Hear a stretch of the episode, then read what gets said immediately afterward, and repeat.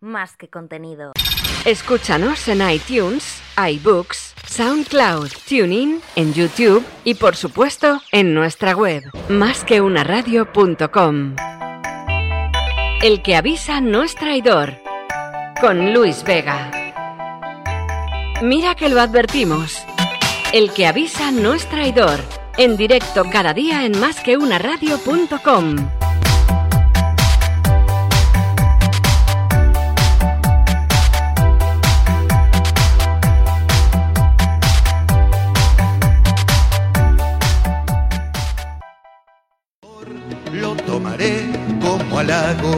y te beberé de un trago. El que avisa no es traidor.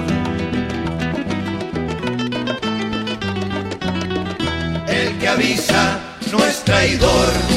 Te voy a beber de un trago.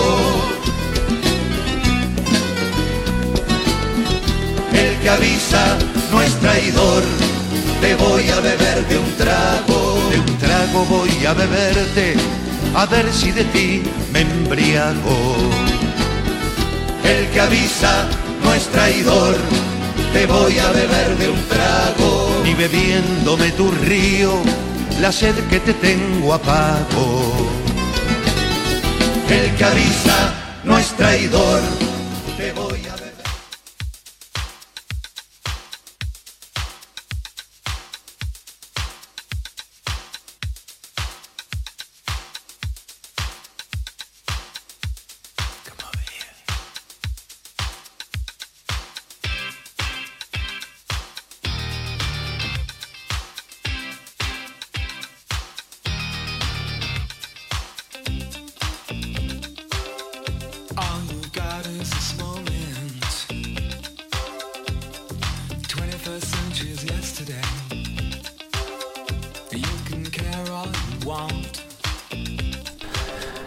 Muy buenos días amigos y bienvenidos al programa número 24 de esta cuarta temporada del que avisa nuestro traidor. Estamos en directo en Madrid a las 10.31 de la mañana de este día 21 de octubre del 2019 y como siempre en el estudio está con nosotros Conchi Burgos. ¿Qué tal Conchi? Muy bien, buenos días Luis, ¿cómo estás? ¿Qué tal tu fin de semana? Bien, tranquilo, muy Bueno, bien. me alegro, me alegro. No, no has ido a tirar piedras contra la policía ni nada por el No me he dado por ahí. Vale, No fenomenal. Nosotros somos gente de bien, gente. Oye, el otro día vi en la manifestación de todas formas una cosa que me llamó mucho la atención de esta que ha habido en Barcelona, que llevan como siete días a palos, ¿no? La verdad que ya es cansino a Sí, más no ya poder. no sé ni cuántos bueno, días. Ellos, ellos sabrán, la verdad. Eh, que por primera vez en la historia sacaron los Mossos de Escuadra el camión eh, cisterna, Sí, creo que se el de llama. agua, sí, no sé, el tanque de agua, como se llame, sí. El tanque de agua. Bueno, pues eh, pensando y viéndolo el otro día en imágenes, digo, coño, pues es una fantástica solución para esta gente. Si lo mezclan con un poco de Sanex, ya tenemos la ducha para estos tíos.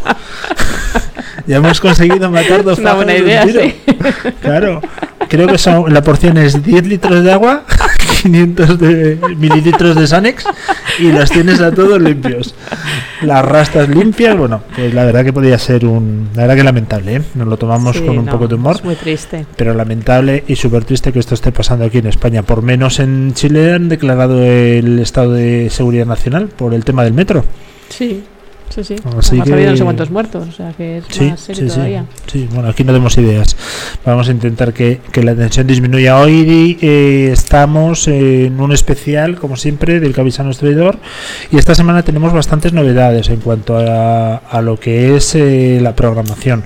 Yo creo que lo primero que vamos a hacer, Conchi, si te parece, es eh, avanzar qué es lo que vamos a tener hoy en nuestro programa. Y luego también tenemos dos programas después del nuestro. Así que todo tuyo. ¿De qué vamos a hablar hoy? Pues hoy vamos a hablar con José Manuel Ábalos, ahora nada, en 10 minutitos, que nos va a hablar de varios temas, del phishing de correos, de los derechos del rostro, de la lucha independentista, de quién sigue utilizando disquetes de 8 pulgadas. Bueno, Luego, pero de los independentistas no es que vamos a hablar de ellos, sino de la lucha. todo el, ¿no? el tema Bueno. que han montado a través de redes Bueno, para claro, es ciberseguridad. que Ciberseguridad, está claro, relacionado claro. con eso. Perdón, perdón. Y luego a partir de ahí, ¿qué es lo que tenemos? Pues nos va a visitar Arturo Cardenal, que es el CEO de Batiofy, que es un comparador de energía eléctrica. Eh, luego vendrá Giovanni Buono, que es el CEO internacional y cofundador de FansFi, que es el neobanco de los inversores. Neo. Es que no es lo mismo banco que neobanco. ¿He dicho neobanco? ¿Sí? Ah, pues no te he oído bien. Espera, me voy a subir el volumen de los auriculares. Vale. Y luego ya a la última hora hablaremos con Laura, que nos traerá sus noticias curiosas. Bueno, Laura, porque tú la conoces y su familia Laura también. González Albo, Es que nuestra Laura. colaboradora de todos los lunes. Eso es. Si Laura no dices González Albo, podemos tener un problema. Y además no sirve Laura González, tiene que ser González, Albo. Albo. Es un nombre compuesto de la nobleza de Castilla y León. Viene desde tiempos de Sancho II, con su hermano Que lo sabes tú, ¿no? Alfonso II, sí. Eh, bueno, y después de una vez que termine el que avisa nuestro traidor, a las doce y media de la mañana tenemos otros dos programas, además de los eh, uno, Pata Negra, y el otro muy bueno, pero no llega a la altura de nuestro coronel. Del coronel Ángel Gómez de Ágreda, que vendrá a hablarnos del ejército en el programa Soldados, hoy con un capitán de navío, a ver qué nos cuentan. Y a continuación a la una tendremos el programa de Más que Series, presentado por Ricardo Lloret, eh, que nos hablará de la película El Camino. El Camino, que es la secuela y punto final de la serie Breaking Bad, que fue posiblemente de las dos o tres mejores series que ha habido en la historia y se ha terminado con una película, cosa que no es muy habitual y bueno, ya hablaremos, haremos una pequeña crítica cuando decía que el programa más que series es un poquito inferior al de nuestros soldados, lo digo porque participo yo, no por Ricardo que obviamente está a la altura de los mejores. Entonces cuando ya participo yo baja un poco el nivel. Eh, programas especiales. Esta semana vamos a tener, por ejemplo, el jueves un especial porque nos vamos. Nos vamos de Madrid, cogemos los bártulos, la unidad móvil y ¿dónde nos vamos? Nos vamos a Ávila Nos vamos a Ávila a pasar fresquito. a pasar ¿verdad? frío. Ahí con Santa Teresa, pero no vamos a ver a Santa Teresa ni a las murallas. Vamos a la Academia de la Policía Nacional a hablar con, con Casimiro Nevado.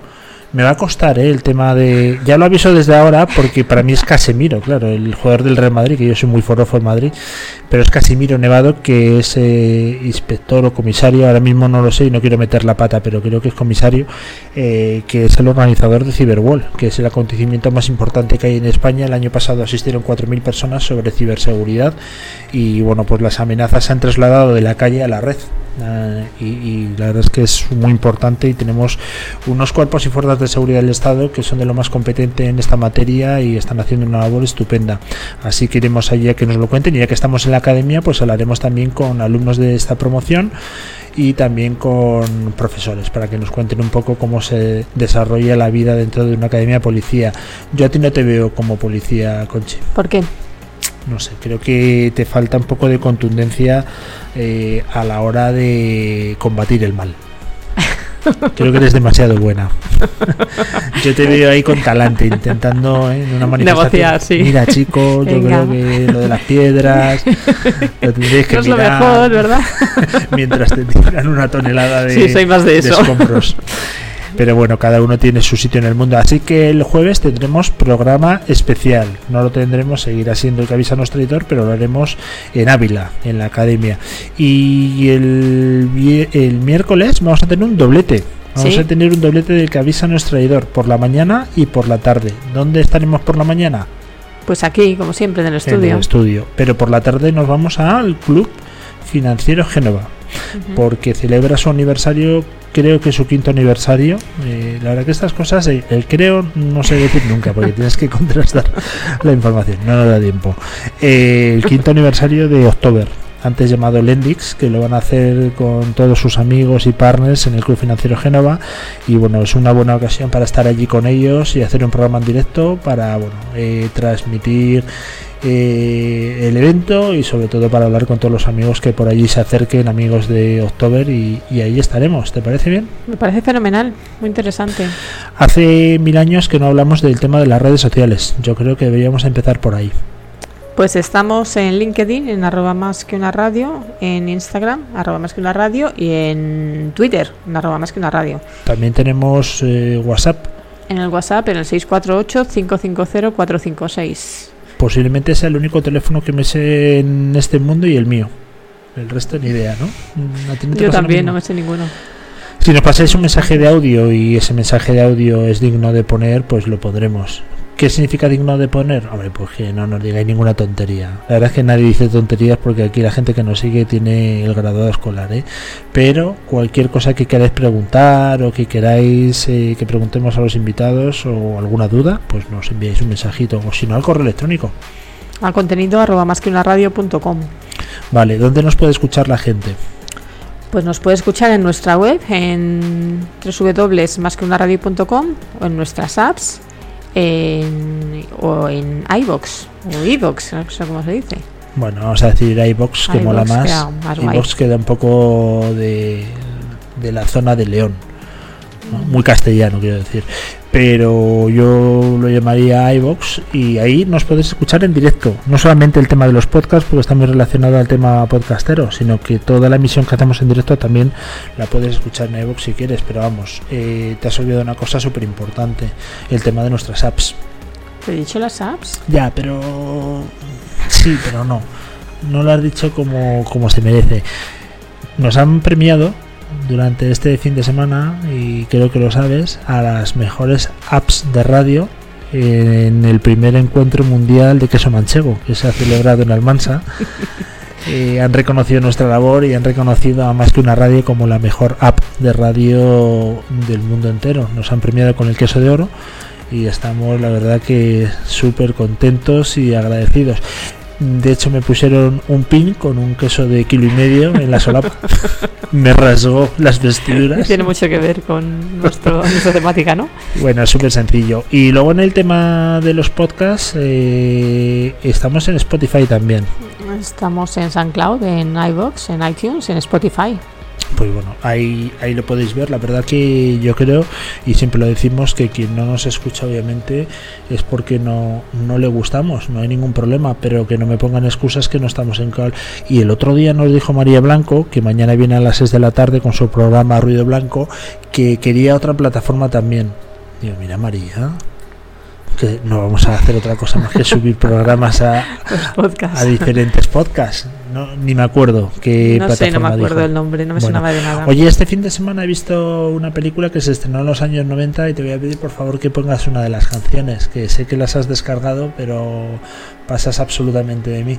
Eh, es una película súper antigua, vamos, súper antigua, no es en blanco y negro, pero yo creo que todo el mundo la ha visto. A ver, Conchi, es la de arriba del todo. Eso es, Tito y Tarántula.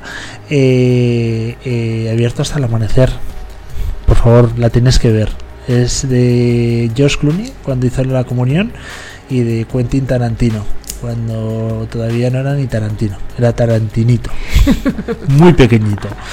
Y la verdad es que me encantó, me encantó. Yo soy de películas rarunas los sábados por la noche, me lo pongo en casa y, y me gustó mucho. Así que me quedo con la música de la canción, o sea, la música de la canción es reiterativo, ¿no? La canción de la película, lo que es el momento culmen de la peli, y hacemos una pequeña pausa porque nos llevamos ya directamente al cuello de Ábalos, ¿vale? Que nos estará esperando. Pues vamos. Venga.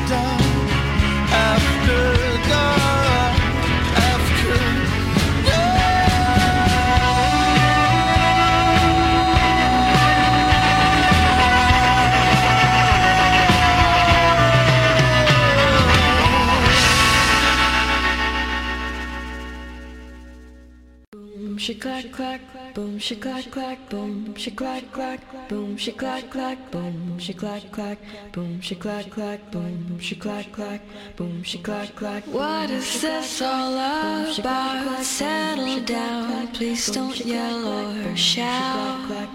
Boom, she clack clack, boom, she clack clack, boom, she clack. The landlord he lives down. Venga, hola Conchi. Buenas, ¿qué tal? Hola. Conchi, como decía José Manuel, estamos ya en antena, en directo, las 10.47 de este día 21 del 10 y el que se oía de fondo efectivamente es eh, de One and Only José Manuel Ábalos, la persona que posiblemente más sepa de ciberseguridad del mundo, del mundo por conocer y de la galaxia. ¿Qué tal? ¿Cómo estás, José Manuel? Pues ya me está entrando la risa. ¿Cómo, cómo voy a hacer que sepa más de ciberseguridad del mundo? ¿Qué tal, Conchi? Buenos días nuevamente. ¿Qué tal, Luis? Buenos Pues días. Estamos un día más en la palestra. No, hombre, no, Pues- que no- nunca se sabe de todo. Ya, ya sabes el dicho que yo son yo, ¿cómo era? Yo no sé, no sale, si sale, ¿cómo era el dicho, Luis? Pues, pues no lo sé, no te puedo ayudar porque no sé de qué estás hablando, pero yo bueno, solo, te yo apoyamos. solo sé que no sé nada, ¿no? Ah, sí, ah, eso vale, sí. vale, vale, vale. Ah, es que si te pillado todavía con el segundo café de la mañana. Claro, claro. Es que eres muy buen cibersegurimático, pero un pésimo filósofo. Entonces vamos a ceñirnos Ya, ya, a lo que ya, cada uno ya. sabe. Oye, he recibido estos días y además dos veces eh, un correo, un SMS de, de correos diciendo que tenía mi envío y que faltaba por pagar un euro de tasas de aduana. Y hombre, yo no soy una persona que caiga jamás en este tipo de fraudes, pero hay una cosa que me hizo sospechar mucho. Digo, bueno, es que es un SMS y además me está viniendo desde la cuenta de correos porque efectivamente en el historial aparecían cosas y envíos que sí me habían hecho que eran reales, con lo cual me dio mucho que pensar, pero aún así no di el enlace. ¿Qué ha pasado? Bueno, pues se que Correos no levanta cabeza esta semana, porque hace apenas tres días saltaba en los medios que se había filtrado una campaña de, phishing, pero más concretamente eh, tenemos que hablar de spoofing, ¿vale? Que sería una técnica de phishing ideada para los smartphones, ¿vale? Pero es que aparte también tuvieron un hackeo de su cuenta de Twitter, en redes sociales, en la cuenta de mm, correos a tierno. O sea que han tenido una semana bastante ajetreada desde los servicios de seguridad de la información de correos. Bueno, por un lado, efectivamente, eh, el SMS spoofing lo que hace es ya no hace, ya no es ni suplantar, porque realmente lo que hace es adquirir el ID o el usuario en este caso eh, el nombre que sería correos, o sea, es que no está ni suplantando, es que directamente un servicio externo le ha permitido registrarse al cibermalo o al grupo de cibermalos poder registrarlo. ¿En qué consiste esto? Bueno, básicamente el funcionamiento es como un phishing al uso, ¿no? Ya creo que los los radioyentes ya están más que aleccionados y concienciados con este tema, porque es que cada semana sale una, dos, tres veces una campaña de phishing, si no es un banco, es a Netflix, si no es a Netflix, es a, qué sé yo, a UPS, bueno, salen distintas campañas. La diferencia está que el SMS spoofing, pues realmente lo que hace es suplantar, que no suplantar, sino que se hace con la idea de una eh, compañía, como puede ser la de correos en este caso, y lo que hace es que efectivamente entre a través de tus SMS un mensajito en el cual te está pidiendo, como siempre, como en todas las campañas de phishing, que rápidamente pinches en el enlace, que introduzcas unos códigos porque tienes un paquetito que te va a entrar y seguramente el oro del moro. O sea, siempre que nos llega alguna sorpresa o que nos ha tocado algún regalo, efectivamente debemos votar. Pero bueno, para el caso, ¿cómo funciona esto por detrás? Básicamente hay centenares de páginas web en Internet eh, alojadas en distintos países de las cuales podemos contratar estos servicios de SMS spoofing, ¿vale? ¿Qué, ¿En qué consiste? Nada, básicamente cogemos, contratamos el servicio, hay muchos gratuitos, otros que son de pagos, y lo que hacemos es adquirir eh, nuestra ID y seleccionar un listado de teléfonos eh, móviles a los cuales enviar el, el SMS en este caso.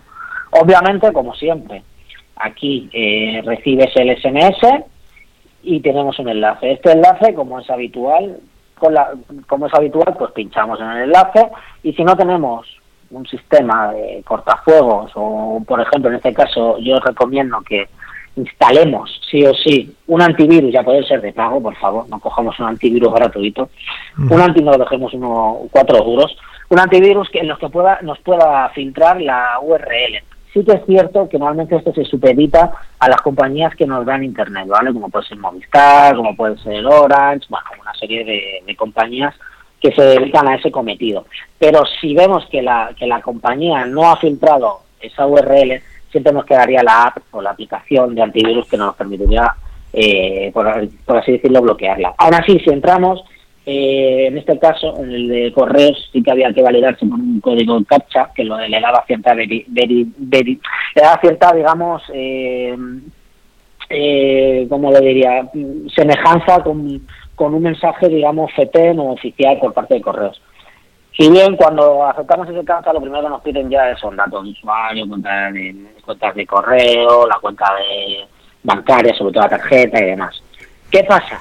Que si destripamos un poco esa URL nos daremos cuenta que ya están utilizando las técnicas que se llaman como tipo squaring o de suplantación o directamente nos llevan a, a, a URLs que no que son desconocidas. En este caso sí que estaban utilizando los cibermalos el certificado SSL, que lo que hacía era que la URL apareciera como FTP dentro de nuestro navegador con el candadito de HTTPS.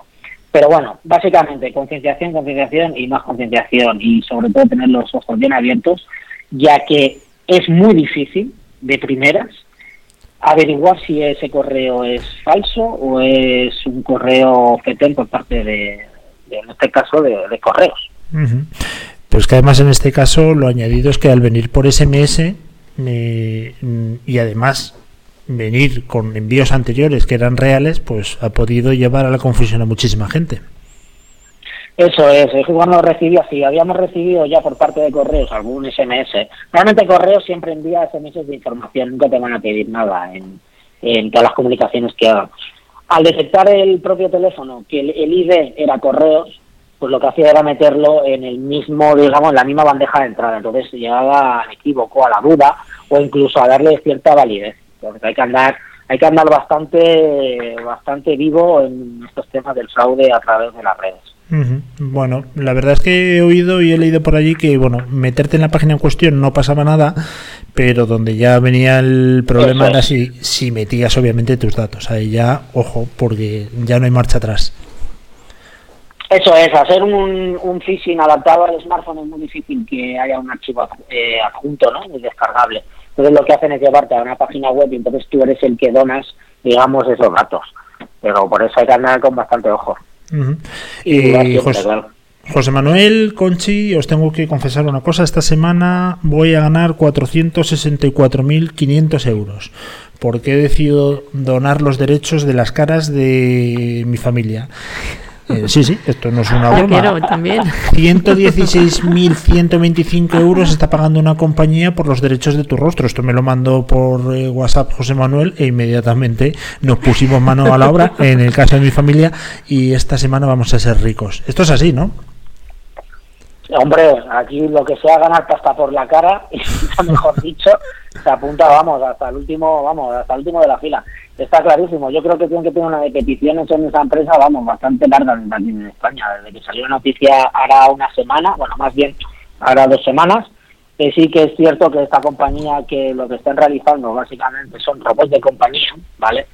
Al estilo como pueden ser en Japón, que ya hay muchos de, de este tipo, que son pues robots que con aspecto amigable, bien sea eh, un animal de compañía, bien sea un robot con aspecto, digamos así, estilo manga, ¿no? Así amigable, pues lo que quieren es replicar la cara de alguien que sea muy común o que sea no común, sino que, que sea, valga la redundancia, amigable, replicarla una y otra vez y cientos de veces, ¿vale? Para la producción de sus robots de compañía. Y efectivamente, la compañía anda como loca para buscar esa cara.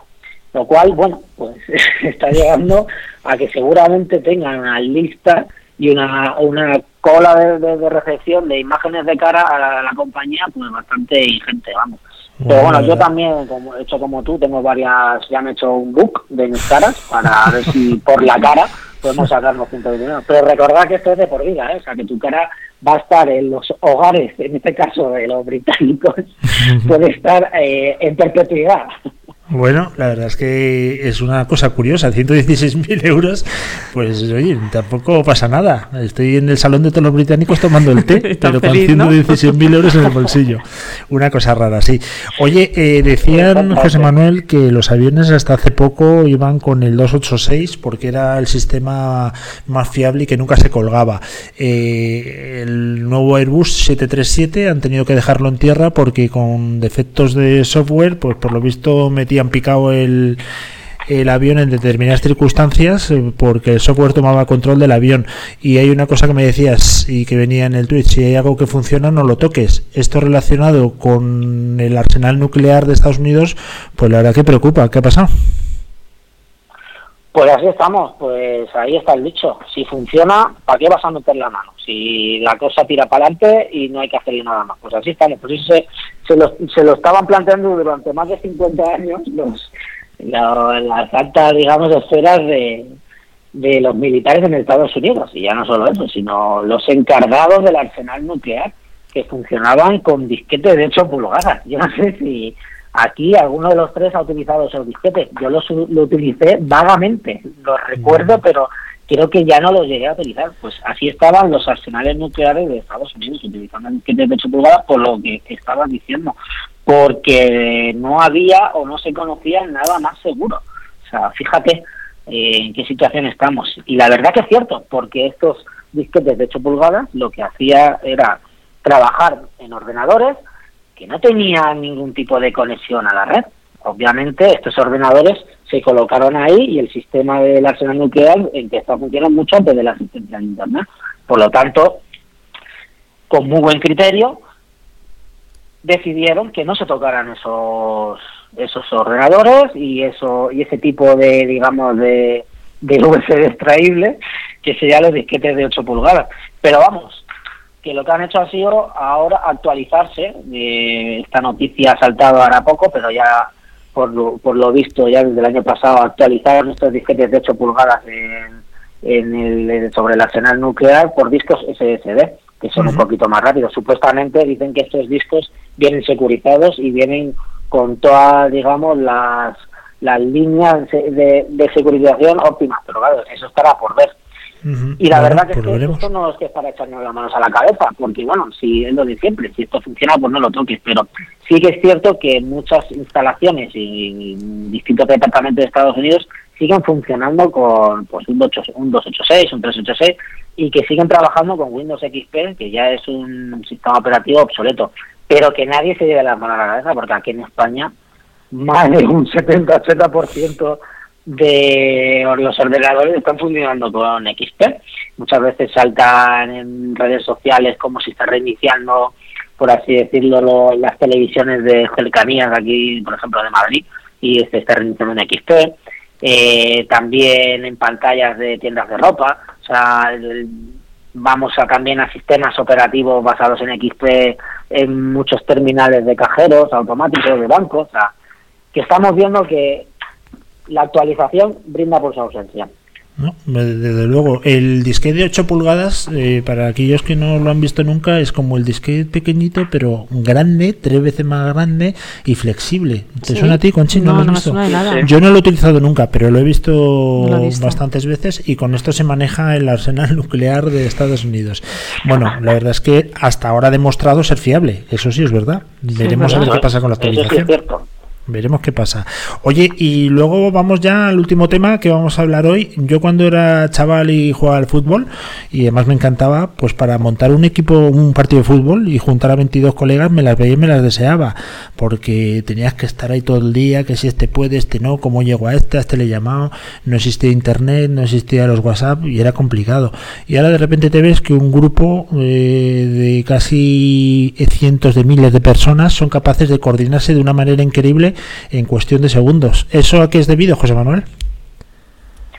Bueno, pues estamos en pleno bullicio de las comunicaciones, como bien sabemos todos, y también en pleno bullicio de las aplicaciones para comunicarnos unos con otros. Y bueno, eh, ¿quién no ha recibido alguna noticia esta semana de cómo le están prendiendo fuego a la ciudad de Barcelona? Y ya no solo a Barcelona, sino a las ciudades colindantes y también de otras provincias de, de la comunidad autónoma de catalana. Pues bueno, pues aquí estamos que los organizadores de las manifestaciones, pacíficas o no, pues bueno, se les están ideando de una manera bastante ingeniosa réplica a lo que están utilizando en otras protestas a nivel mundial, como puede ser la de Hong Kong, con el uso de las nuevas tecnologías. Y en estas están, en esas están que la recién denominada asociación o fundación, yo no ya no sé cómo grupo, más bien, que se llama Tsunami Democratic, ¿vale? Que está funcionando en Cataluña y esa imagen y semejanza de, de lo que están de lo que están realizando las protestas de Hong Kong, pues está basando en distintas aplicaciones para lo que viene está diciendo, para juntarnos y para realizar distintas actividades. En este caso, actividades de, de dudosa legalidad. Pero bueno, eh, básicamente eh, esta gente de Tsunami, de Tsunami, Tsunami Democratic lo que están haciendo es utilizar pues tecnologías como de comunicación como puede ser Telegram, que los recordemos que los servidores están en Rusia, eh, comunicaciones a través de Twitter, Facebook, que bueno, que hará escasamente unas horas se les ha bloqueado. También están utilizando para sus comunicaciones eh, aplicaciones como Signal, que para aquellos que no estén familiarizados con ella, pues es una aplicación estilo WhatsApp, pero mucho más, digamos, seguras en cuanto a las comunicaciones. También permite borrar eh, los mensajes una vez que, lo, que los envías o que los has visto. Otras aplicaciones como pueden ser el ProtonMail, que lo que hace este servicio de origen suizo es que enviemos mails de forma encriptada, también cifrada y que también se borren en el pasado un tiempo, con lo cual lo hace bastante complicado seguir el trazo de las comunicaciones. Y ya lo último que están utilizando y que ya es bastante complicado de hacer un seguimiento, eh, pues es una aplicación. Una aplicación la cual no la instalamos eh, en el móvil y tiene una funcionalidad, funcionalidad de fondo como si fuera un peer-to-peer, ¿vale? Los P2P de toda la vida, un emule, que no- seguramente nos suene. Sí. Y esto evita que existan distintos servidores, que cada persona sea un nodo de contacto. También esta aplicación lo que les permite a, a- al usuario, lo que permite es, por así decirlo, tener cierto anonimato en el sentido en el que para poder acceder necesitas que alguien de confianza te lo valide a través de un código QR, lo cual hace mucho más complicado que se active la aplicación a no ser que se haga dentro de un círculo cerrado o bastante confidencial, ¿no? Asimismo, para evitar los, digamos, desarrolladores que se meten, pues, ¿qué te digo yo? Policías, Mossos o guardias civiles en esta aplicación, lo que hacen también es trazar, digamos, la geo- geolocalización. Por lo tanto, si a ti te envían un código QR y estás en Cuenca o estás en Sevilla, por así decirlo, directamente no te va a dejar entrar en esa aplicación. Pero bueno, eh, la aplicación esta que está desarrollada en Java eh, lo que hace es activar casi todas las funcionalidades de nuestro móvil, de la cámara, audio, vídeo, eh, permite acceder a mensajes, bueno, un largo etcétera, que tiene cierta dudosidad en temas de seguridad de información, pero bueno, eh, por detrás está corriendo bajo una, digamos, eh, comunidad, bueno, un desarrollo de software libre que es RetroShape, que la verdad que es bastante segura.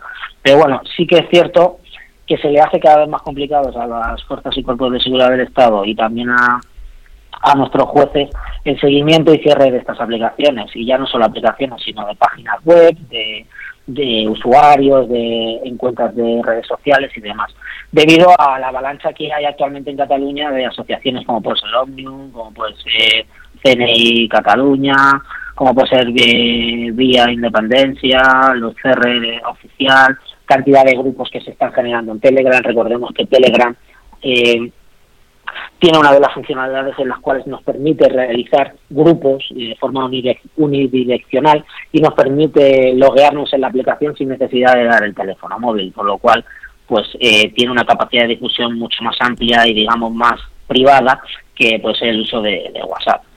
Y en esa estamos, Luis, en Olín. estamos que al final el uso que le damos a las aplicaciones pues no suele ser del todo lícito. Bueno, eh, la verdad que ahí tenemos un, un problema porque, claro, son, son muchas las puertas que tenemos abiertas y aunque intentemos cerrarlas, surgen cada dos por tres eh, pues nuevas aplicaciones o las que ya existen que se pueden utilizar de una forma coherente o de una forma irresponsable, como está siendo el caso.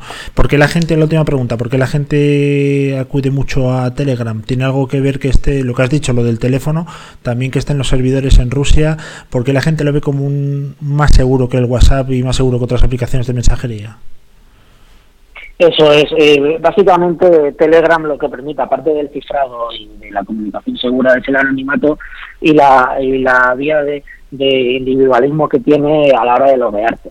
Porque también lo que permite y lo que tiene básicamente como hecho diferenciador es la creación de grupos. Eh, puedes crear grupos en los cuales tú puedes hacer una búsqueda por nombre de grupo, por nombre de usuario, sin necesidad de tener el móvil.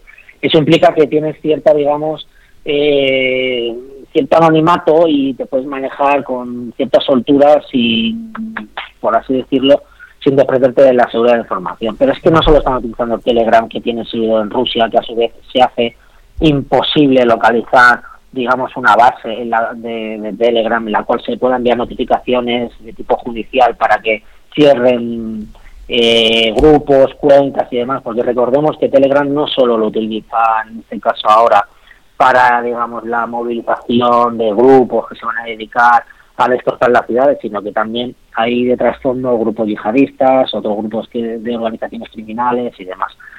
Pero claro, eh, estamos en la de siempre. Telegram de origen ruso, la web que tenían albergada y que ya sea y que ya sea, digamos, uno de los dominios sea cancelado, albergada en el Caribe, con un DNS en Estados Unidos creo que tienen más repartidos. Tenemos también que ProtonMail tiene base eh, geográfica en Suiza, también con bastantes dificultades a la hora de pedir responsabilidades porque están muy bien organizadas a nivel judicial en temas de seguridad de la información. La verdad que es complicado, es muy complicado porque como bien dices, eh, se cierra una cosa y se abren 20 más. Pues sí, la verdad que tenemos ahí un problema, pero que vamos a intentar entre todos eh, solucionarlo y que acabe de la mejor manera posible. Ojalá en un futuro estas aplicaciones también les sirva pues para organizarse y trabajar, por ejemplo, en un día, en un bien común. También puede, ¿ves? Es una aplicación, Conchi se ríe, pero es una aplicación que sería muy buena y recomendable y todo el mundo a trabajar, que sería ya espectacular. Eso, ya, fenomenal. Hombre, Bueno, José vídeos que Manuel. estaban trabajando, cómo picaban el pavimento, lo destrozaban y sí que se les veía trabajando. ¿eh? No, no, no, sí, Sí. oye, eh, nadie le puede negar que estos tíos este fin de semana han trabajado como animales picando piedra. Eso nadie lo puede Sí, negar. Llevan, llevan- llevan una semana que madre mía, que ni, vamos, que vamos, que ni se lo imaginaban. Sí, sí, vamos, han trabajado más que en toda su vida y bueno, esperemos que vuelvan a descansar, que nos dejan más tranquilos a todos. José Manuel Ábalos Morer, Cybersecurity Business Manager en Eleven Paths Professional Service, posiblemente la persona que más sepa de ciberseguridad del mundo conocido y los que hay por conocer. Muchísimas gracias y el próximo lunes más, ¿vale? Muy bien, pues que paséis muy buena semana, Luis y Conchi. Me alegro de hablar con vosotros. Igualmente, un fuerte abrazo. Hasta luego. Eh, The landlord, he lives downstairs, will get evicted. Please don't be too loud. Bueno, pues eh, como todo en la vida, una herramienta se puede utilizar para cosas buenas y la misma herramienta para cosas malas. Tú, por ejemplo, un cortacésped puedes cortar el césped, puedes cortarte también las uñas, aquel que la tiene muy largas, y también puedes pasarle por la cara a tu vecino si le pones eh, en el suelo y ven, ven aquí, hombre, que no te voy a hacer nada. Ven, que no te voy a hacer nada. ¿Cuántas veces nos han dicho nuestros padres, ven, que no te voy a hacer nada? y tú, no, no, ya voy otro día.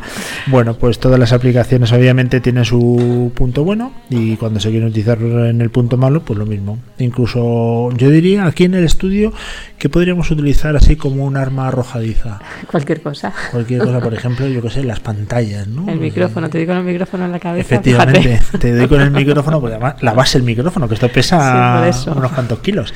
Puedes sujetar un micrófono o te puede abrir la cabeza en canal. Todo depende de las personas, obviamente, y del uso que lo hagan. Por cierto, que hoy he desayunado con una noticia que ha hecho que tenga ardor de estómago y que haya tenido náuseas. Eh, Es posible y le están sondeando para que Pep Guardiola sea el próximo eh, candidato para presidente de la Generalitat. Yo ya me muero. Ya lo he escuchado. Bueno, después de todos los que hay, tampoco te creas el peor, ¿no? Yo ya me muero. O sea, de- yo ya después de esto creo que he visto todo. de Torra, ya Y- peor no íbamos a ir. Bueno, yo a lo mejor le podían hacer la oferta también a Poli Díaz, que creo que es un candidato que merece la pena que vayan estudiando alternativas y posibilidades, porque bueno, mejor que Torra será cualquiera, desde luego. Eh, venga, nos vamos ya directamente a temas de la energía, comparadores, eh, y nos vamos con Arturo Cardenal, que es el CEO de Batiofy, ¿verdad? ¿Lo he Sí. dicho bien? Batio de Perfecto, Batio. perfectamente. Que es para, bueno, nos lo va a contar él mejor, que Sí. nos lo cuente él, porque la forma y la manera de ahorrar un 20% de energía la tenemos ya disponible. Otra cosa es que la gente sea un poquito vaga a la hora, que por cierto, el otro día me reía mucho, porque ¿sabes cómo se dice huelga en catalán? No, no lo sé. Vaga. Vaga. Iban ahí con su pancarta el viernes, vaga general. Y yo, sí, sí, Es que yo lo veía y pensaba que era irónico, te lo juro. Claro, claro, digo, no lo habéis Yo podido lo definir mejor. digo, "Eh, esto es irónico, qué Pero bueno, esto es otra cosa. Vamos directamente a, a cosas ya de empresa, que es lo que a nosotros nos mueve. Damos voz a todas las empresas y yo creo que esto de verdad, todo lo que suene a ahorro, energía y, y poder ahorrar un dinero a fin de año en un servicio tan esencial como la energía y que todos sí o sí tenemos, pues creo que merece la pena. Vamos en un segundito ya con Arturo y escuchamos todo lo que nos tiene que contar.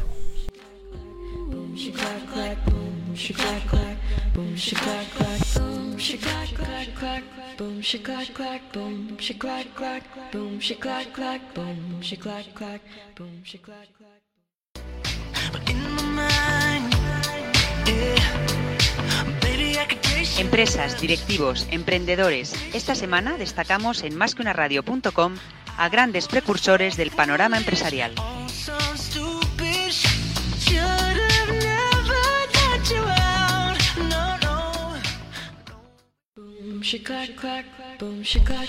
Bueno, pues aquí seguimos, día 21 de octubre de este 2019. ¿Qué tal, Conchi? Pues muy bien, ¿y tú qué tal? Sí, ¿Cómo pues la verdad que muy bien, después de escuchar a nuestro amigo José Manuel, como siempre, eh, en directo y hoy lunes, que nos ha traído auténticas barbaridades, porque hoy es lunes, ¿verdad? Hoy es lunes. Vale, es que estoy un poco despistado, pero bueno, tenemos hoy con nosotros al CEO y fundador de Watiofy, que es Arturo Cardenal Duce, que yo creo que tú eres la persona más indicada, Conchi, para hacernos la presentación, ¿verdad? Te Pues, pilla fuera de juego completamente. totalmente fuera de juego ahora mismo. Bueno, hay una cosa que es muy sencilla, que es que lo tenemos aquí en el estudio. Arturo Cardenal, ¿qué tal? ¿Cómo estás? ¿Qué tal? Buenos días. ¿cómo ¿He dicho bien la empresa? Sí, Batiofy, Batiofi. Batiofi, El Batiofy. naming no es muy Es que sencillo, el pero luego la he gente podido, lo ¿eh? encuentra. Yo siempre cuando viene un invitado le pregunto previamente el nombre de su empresa porque bueno. difiere totalmente lo que yo tengo en la cabeza. Como Conchi te ha hecho una presentación nula, pues me la vas a hacer tú. Cuéntanos brevemente quién es, para los pocos que no te conozcan, y cómo has llegado aquí a este, a este lío.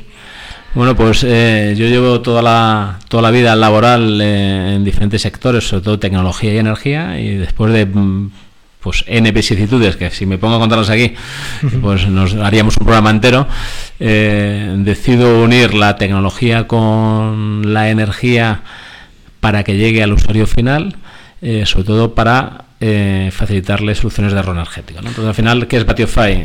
Unir la tecnología a soluciones de ahorro energético para que el usuario final sea capaz de llegar a ella. ¿no? Vale, ¿y cómo? Cuéntanos cómo se hace Pues, eso. eh, Bueno, hay, hay, hay varias formas de hacerlo, sobre todo porque eh, todo lo relacionado con la energía es muy amplio. ¿no? Nosotros después de estudiar el mercado y verticalizar varios sectores, desde la iluminación a la climatización o a los servicios de eficiencia energética, decidimos que la forma más fácil, entre comillas, de eh, conseguir tracción en un proyecto de estos, partiendo de cero, es en algo que para el usuario le suponga un beneficio inmediato y que además sea gratuito para él. ¿no? Y eso no es más que ayudarles a decidir sobre qué tarifa de energía eléctrica o de gas tiene en su vivienda, ¿no? donde conseguir ahorros de hasta el 20 o el 30% en muchos casos es tan sencillo como tomar la decisión y querer cambiar, nada más. Pero es que eso yo creo que como nadie sabe de energía y es súper complicado, yo hablo de casos míos particulares en los que está el tramo 1, la potencia contratada, eh, las horas, tal, y todo el mundo te promete que es el más barato, pues al final siempre me pasa lo mismo, que paso de hacer nada. Entonces, ¿cómo me motivas tú a mí para que yo de ese paso e invierta tiempo para, para poder cambiarme? Bueno, sobre todo eh, lo que nosotros buscamos, lo que decíamos al principio, de utilizar la tecnología para facilitar el acceso a este tipo de soluciones o servicios, es, es la base, ¿no? Eh, ¿cómo, ¿Cómo te podemos convencer? Pues eh, diciéndote, Luis, no es necesario que tú sepas de energía, simplemente dirígete a Batiofy y nosotros te ayudamos. ¿Cómo lo hacemos? Eh, respecto al estudio de la factura de luz o gas. ¿no? Nosotros hoy en día hay un formulario en la web que con factura adelante o sin factura puedes acceder a generar un perfil de consumo. También puedes enviarnos tu factura por correo electrónico, pero lanzamos en menos de un mes una nueva versión de la plataforma de Batiofy, Batiofy 2.0, donde el usuario simplemente realizando una fotografía a la factura o subiendo un fichero si tiene la factura electrónica a nuestra plataforma, en tiempo real extractamos la información de esa factura sin que el usuario tenga que entender qué es potencia contratada o qué es término de energía, ni meter dígitos, ni meter dígitos, ni meter precios con cinco dígitos, sino simplemente en tiempo real extractamos la información con tecnología que hemos desarrollado y nuestros algoritmos de cálculo establecen un perfil de consumo y para ese perfil de consumo pues le mostramos las alternativas que, que tienen. Entonces, lo más eh, idóneo hacia el usuario es lo que decías tú, ¿no? ayudarle a que no tenga que hacer un máster en entender eh, su factura de luz, ¿no? Y sobre todo convencerlo, ¿no? Porque todavía hay mucha gente que tiene esos miedos de si me cambio de compañía me cortarán la luz, si, es legal, o sea, preguntas de este estilo nos llegan, ¿no? Todos los, todos los días, ¿no? Cuando el cambio de compañía tanto de luz como de gas es un cambio puramente administrativo, donde no existe el, el, componente de portabilidad que existía en las telco hace 10-15 años, sino simplemente uno decide que se quiere cambiar, se dirige a la empresa a la que quiere, a la que quiere cambiarse y el cambio en un periodo máximo de 14 días se tiene que realizar. ¿no? Y vosotros me vais a actualizar porque claro, que hay ofertas constantemente en el mercado, aquí hay, es como la telefonía móvil, O hay peor. una competencia brutal y, y a lo mejor lo que hoy es bueno, mañana de ser bueno, vosotros me avisáis de ha salido una oferta mejor de la que tiene. Sí, nosotros al final, eh, primero por puntualizar respecto a las respecto a las telco, ¿no? Sin, sin ser un, experto, un experto en telco, ¿no? En, en energía, energía eléctrica, eh, hoy en día hay más de 60 compañías con oferta relevante para el consumidor final. O sea, no es una ni dos, son más de 60, ¿no? Eh, con lo cual eso complica eh, más aún la elección, ¿no? Y sobre todo cuando de esas 60 eh, la gente tiene en la cabeza a lo mejor tres o cuatro, no tiene, no tiene más. Y son las de siempre a las que normalmente tenemos cierta animaversión, pues por todo lo que implica. El, venir de, sectores oligopolistas que nos sentimos todos un poco eh, estamos incómodos ¿no? Sí. por, por, por, por, causas eh, por motivos obvios entonces eh, por un lado es eh, facilitar esa elección y luego lo que comentas eh, darle cierta continuidad porque es cierto que deberíamos cada año al menos estar un poco pendiente de nuestras de nuestras tarifas no la gente la gente eh, por pereza por desconocimiento o por simplemente decir bueno es imposible ahorrar deciden no actuar, ¿no? Cuando es cierto que cuando uno decide actuar consigue con el, el, efecto eh, causa-reacción es, es, es, obvio, es evidente. ¿no? Hay casos donde la gente lo tiene bien, tiene bien la potencia contratada, tiene una tarifa adecuada a sus necesidades y está bien, ¿no? y eso también lo contamos, ¿no? porque nosotros, eh, nuestro interés, y para que tú vuelvas no solamente facilitarte eh, que puedas acceder a esos servicios de forma sencilla, sin hacer un, ningún máster, sino que además seamos capaces de generar la suficiente confianza como para que dentro de unos meses vuelvas a nosotros o volvamos nosotros a ti diciendo, oye, Luis, tienes que revisar la factura porque ahora ha habido un cambio en los peajes de acceso que están proponiendo la CNBC, sí. que veremos en qué queda a partir de enero o febrero, y es más idóneo este tipo de tarifa o esta otra. ¿no? Uh -huh. En las energías verdes, por ejemplo, hay empresas que comercializan pues que tú tengas eh, un acumulador, no sé cómo lo llaman, pero uh -huh. el caso es que es una inversión importante. Eh, no sé cómo está tampoco el tema de la regulación, pero bueno, sé que puedes hacer una inversión por 3.000, 5.000, 6.000 euros y luego es muchísimo más barato, pero eso me lo calculáis también, pues claro, que des, desembolsar sí, no, 5.000 euros ahora. Nosotros ahora mismo en, en no es nuestro objetivo principal el, hacer prescripción sobre instalaciones de, autoconsumo. Eh, no es nuestro objetivo principal, pero sí está en nuestro en, nuestro objetivo a medio caso eh, a medio plazo en convertirnos en una referencia en soluciones de energético evidentemente dentro de eh, un tiempo no muy lejano eh, deberíamos poder ofrecer servicios de comparación de instalaciones fotovoltaicas. ¿vale?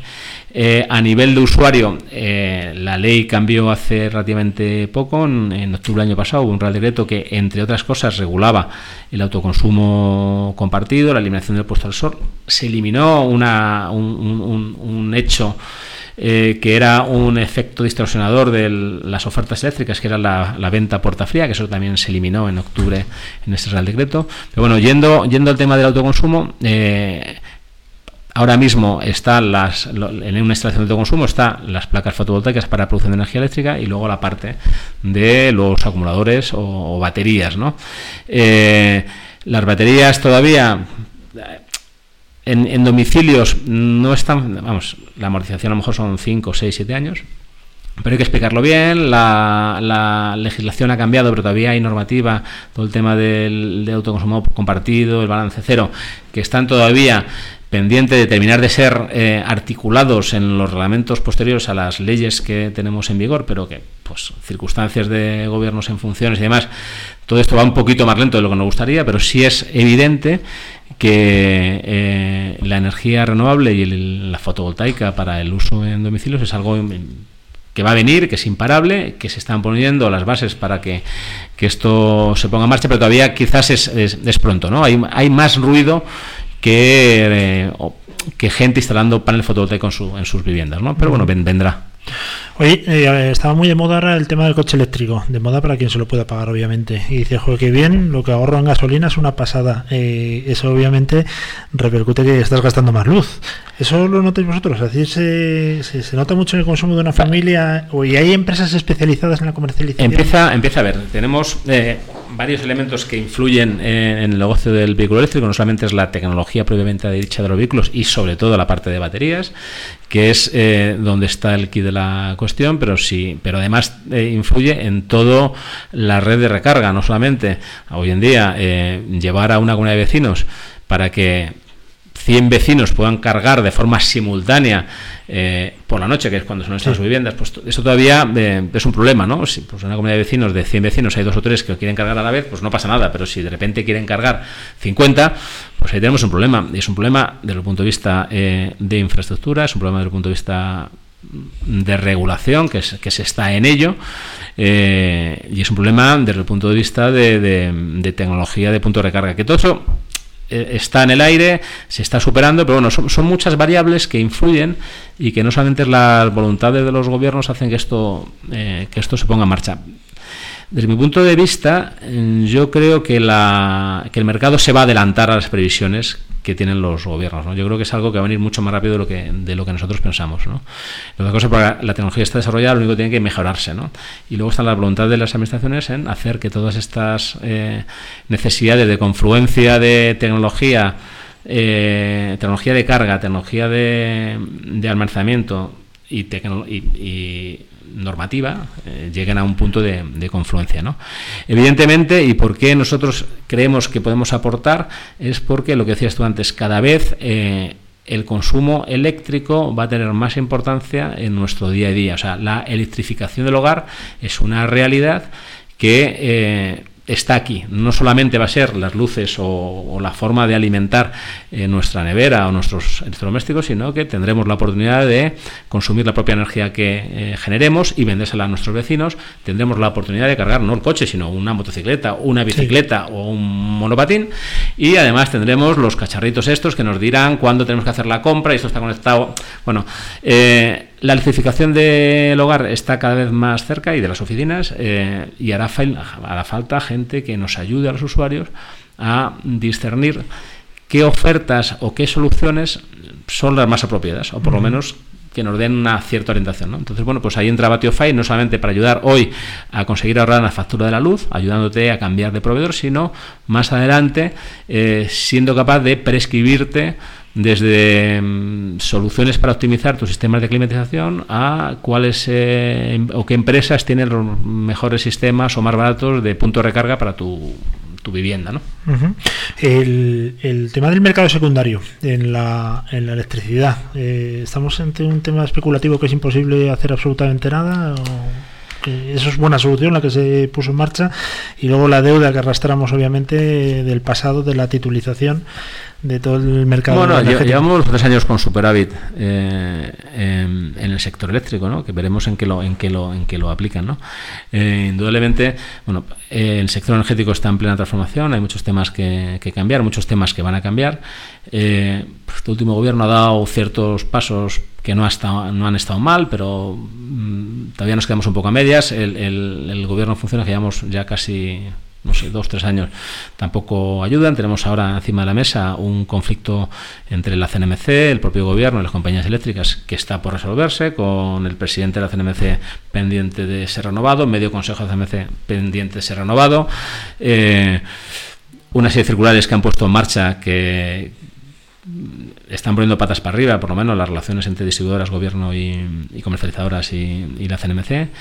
Y bueno, tenemos que buscar un, o tendrán que buscar aquellos que tienen capacidad de decisión o negociación un, un consenso, ¿no? Pero vamos, hay, hay, hay mucho, hay mucho por hacer. No olvidemos que del 60% de la factura de la luz estamos hablando de impuestos y complementos regulados, ¿no? El otro 40%, que es el coste de la energía, el sistema de fijación de precios también está regulado, con lo cual eh, sí, estamos en libre mercado, pero con, con- con matices, evidentemente todo es mejorable, ¿no? Ujú. Y discutible, por supuesto. A mí me da miedo una cosa que lo hablabas tú antes. eh, yo sí me he cambiado de, de comercializadora, porque claro, yo siempre pienso en Endesa y Verdrola, pues me dan la seguridad que estoy pagando y que no me van a cortar la luz. Pero si me voy a una comercializadora que no es muy conocida, voy a poner el ejemplo de la luz, que es de los más conocidos que hay. Eh, estoy pagando a, a esa empresa y si no pagan me cortan a mí la luz, ahí me deja un poco en fuera de juego. ¿Cómo funciona esto exactamente para estar tranquilos? Pues al final, para, eh, para hacer el, el, el símil, que es bastante ajustado a la realidad, es como ocurre en las telecomunicaciones. La red de fibra no es de la normalmente la empresa que nos da el, suministro, sino que suele ser de eh, empresas que tienen esa infraestructura que realquilan a terceros. ¿no? En la distribución eléctrica y de gas existe lo mismo. Está la, están las distribuidoras que son los responsables de la calidad del, del servicio, ¿vale? de, de- de la- de que a nuestra casa llegue la energía con la calidad de vida y las condiciones debidas.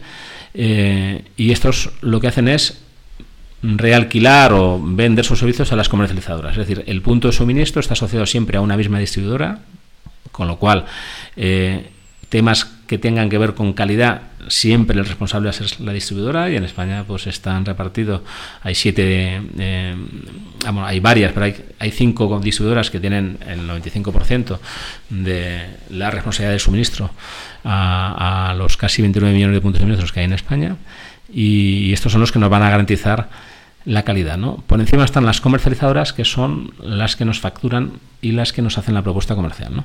Eh, es cierto que hay más de 60 comercializadoras, algunas pequeñas, otras medianas y otras grandes, y que puede haber cierta desconfianza hacia el tamaño o hacia la garantía de que esa empresa no se va a ir al traste. ¿no? Eh, nuestro mercado está muy regulado, como decíamos antes, y la CNMC es el garante de que esas comercializadoras no se salen de- del carril, ¿no? Eh, hay vigilancia constante y todavía en España no ha habido. Es cierto que en Reino Unido ha habido cuatro, cuatro o cinco casos. mm, Ya des- también es cierto que nos sacan 20 años en el, en el mercado energético, ¿no? Donde ha habido empresas que, que- que han quebrado y que su cartera, pues al final se ha hecho cargo otras comercializadoras. Eso en España todavía no ha ocurrido. Eh, y sí es cierto que la CNMC está muy, muy, muy vigilante de que esto no ocurra, ¿no? Es necesaria una, una serie de garantías, es necesario... Bueno, hay controles que por ahora están funcionando, ¿no? No significa que, que pueda haber alguna fuga, ¿no? Pero bueno, eh, eso por ahora está bastante Ujú. controlado, ¿no? Te voy a hacer la última porque sé que tienes muchísima prisa y además sé que nos has estado esperando un montón, con lo cual eh, estoy sufriendo por ti, eh, para que veas a Arturo que lo tengo todo controlado. Eh, el tema de la pyme también, obviamente, en el sector donde nos movemos, es un gran consumidor de energía y será uno de vuestros clientes también más importantes. Sí, nosotros estamos más, más orientados al consumidor final porque por, por dos motivos fundamentalmente. Por un tema de volumen, hay pues de los hay 29 millones de, de- de contratos de, de luz. ¿no? Eh, no todos son hogares, ¿eh? hay mucho autónomo, hay mucho local o hay Sí. mucha pyme que está en ese en ese target de mercado hasta 15 kilovatios contratados y luego el mundo pyme pues habrá unos 700.000 contratos, ¿no? La tasa de cambio en el mundo pyme es mucho más alto, hay menos fidelidad, está en torno al 25%, es decir, todos los años un 25% de contratos se renuevan en el mercado de la, de la pyme y en el mercado del consumidor hasta 15 kilovatios, que no solamente es doméstico, eh, está en torno al 11%. ¿no?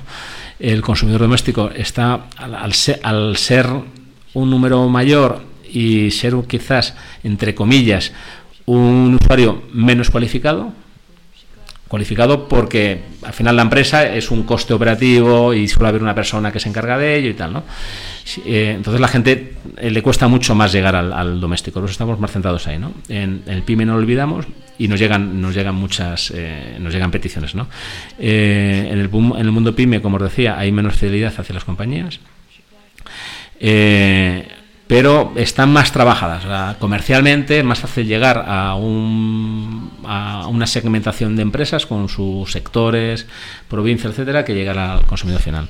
Pero nosotros, mucha hostelería, mucho comercio, eh, pequeña empresa con oficinas, eh, que al final, que cuando le cuentas que está pagando un 20% por encima de lo que iba a pagar, pues se echan a la cabeza y, y lo entienden fácilmente. No tienen, tienen me- menos miedo al cambio que el consumidor eh, particular. ¿no? Cuando Batify me ofrece un descuento a través de su algoritmo, de su plataforma, yo subo la factura, un 20% de descuento, no significa que me tenga que levantar a las 4 de la mañana para el despertar, para poner las lavadoras, para poner los lavavajillas, muerto de sueño y luego... No, no, no, no. Vale. No, no, no, aunque eh, eh, uno de los temas que, que están encima de la mesa en discusión con el gobierno de la CNMC precisamente es que pretenden poner en marcha un sistema de peaje de acceso parecido a que se utiliza en, en empresas con contrato de alta tensión con seis periodos en el día, con cuatro eh, estaciones diferentes del año, bueno, va a ser una locura. ¿no? Si, si hoy en día nos cuesta entender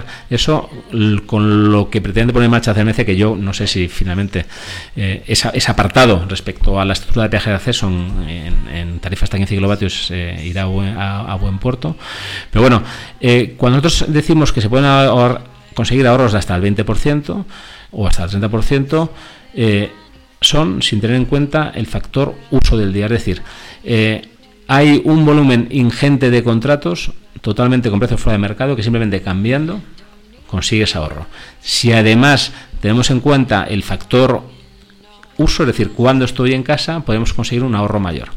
Eh, y esto lo demuestra el hecho de que las compañías energéticas de forma unilateral están ofreciendo tarifas de un precio, como las que existen de toda la vida, y están cambiando por detrás el peaje de acceso a discriminación horaria. ¿no? ¿Por qué? Porque a ellos les cuesta, saben estadísticamente, que el usuario con tarifas con discriminación horaria, eh, con tal de que consumas al menos un 30% fuera de ese periodo, ya te sale más barato, entonces nos cambian el peaje de acceso, ellos tienen un coste operativo menor y a nosotros nos, a veces nos ajustan el precio a la baja. ¿no? Pero eh, cualquier usuario sin hacer nada, normalmente consume más de un 30% en horarios valle. El horario, el horario valle va entre las 11 de la mañana y las eh, 11 de la mañana y 10 de la noche o entre las 12 y las 11. ¿vale? En, en verano e invierno. Sin hacer ningún cambio de, de- de- de hábitos, normalmente la gente entre las 11 de la noche y las 12 de la mañana al día siguiente, pues tiene mucho, no solamente iluminación, ¿eh? sino consumo del hogar, lavadoras, eh, cocina, calefacción, aspiradoras, limpieza, etcétera, ¿no? Entonces, por norma general, el usuario medio consume más en valle que en punta, sin embargo, tiene una tarifa mm, de un único periodo, ¿no? Bueno, Arturo, que te agradecemos un montón tu presencia. Me hubiese gustado estar más tiempo contigo, pero te tienes que ir porque te he Bueno. recibido más tarde. Otro, en otro, un en otro- pequeño malentendido. en otro momento.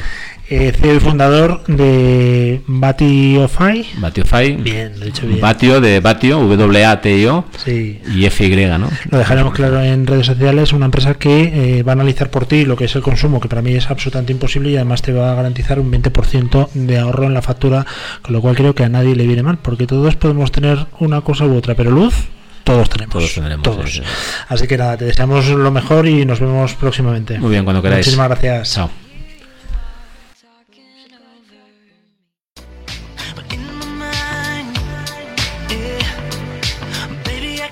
Empresas, directivos, emprendedores. Esta semana destacamos en másqueunaradio.com a grandes precursores del panorama empresarial.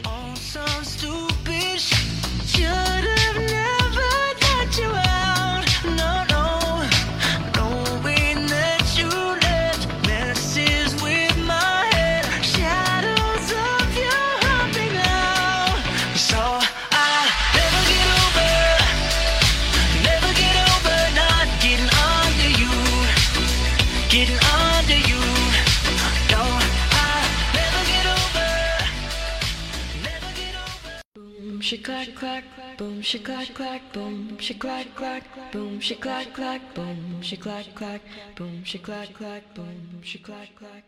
Boom, she clack clack, boom, she clack clack, boom, she clack clack, boom, she clack clack, boom, she clack clack, boom, she clack clack, boom, she clack clack, boom, she clack clack. What is this all about? Settle down, please don't yell or shout.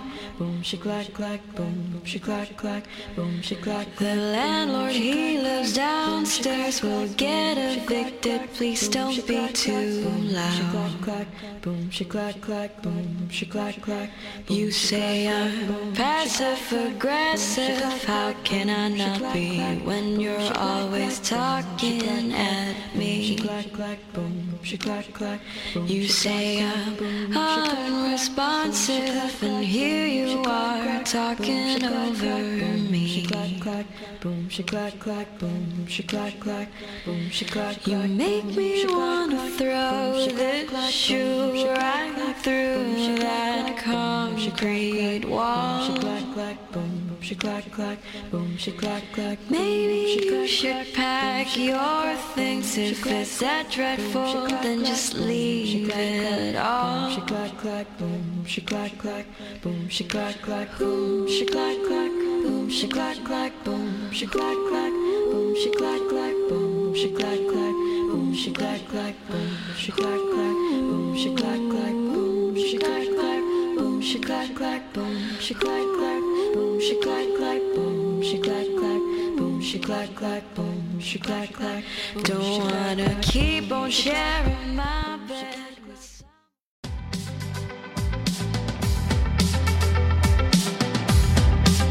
Más que FinTech en másqueunaradio.com. I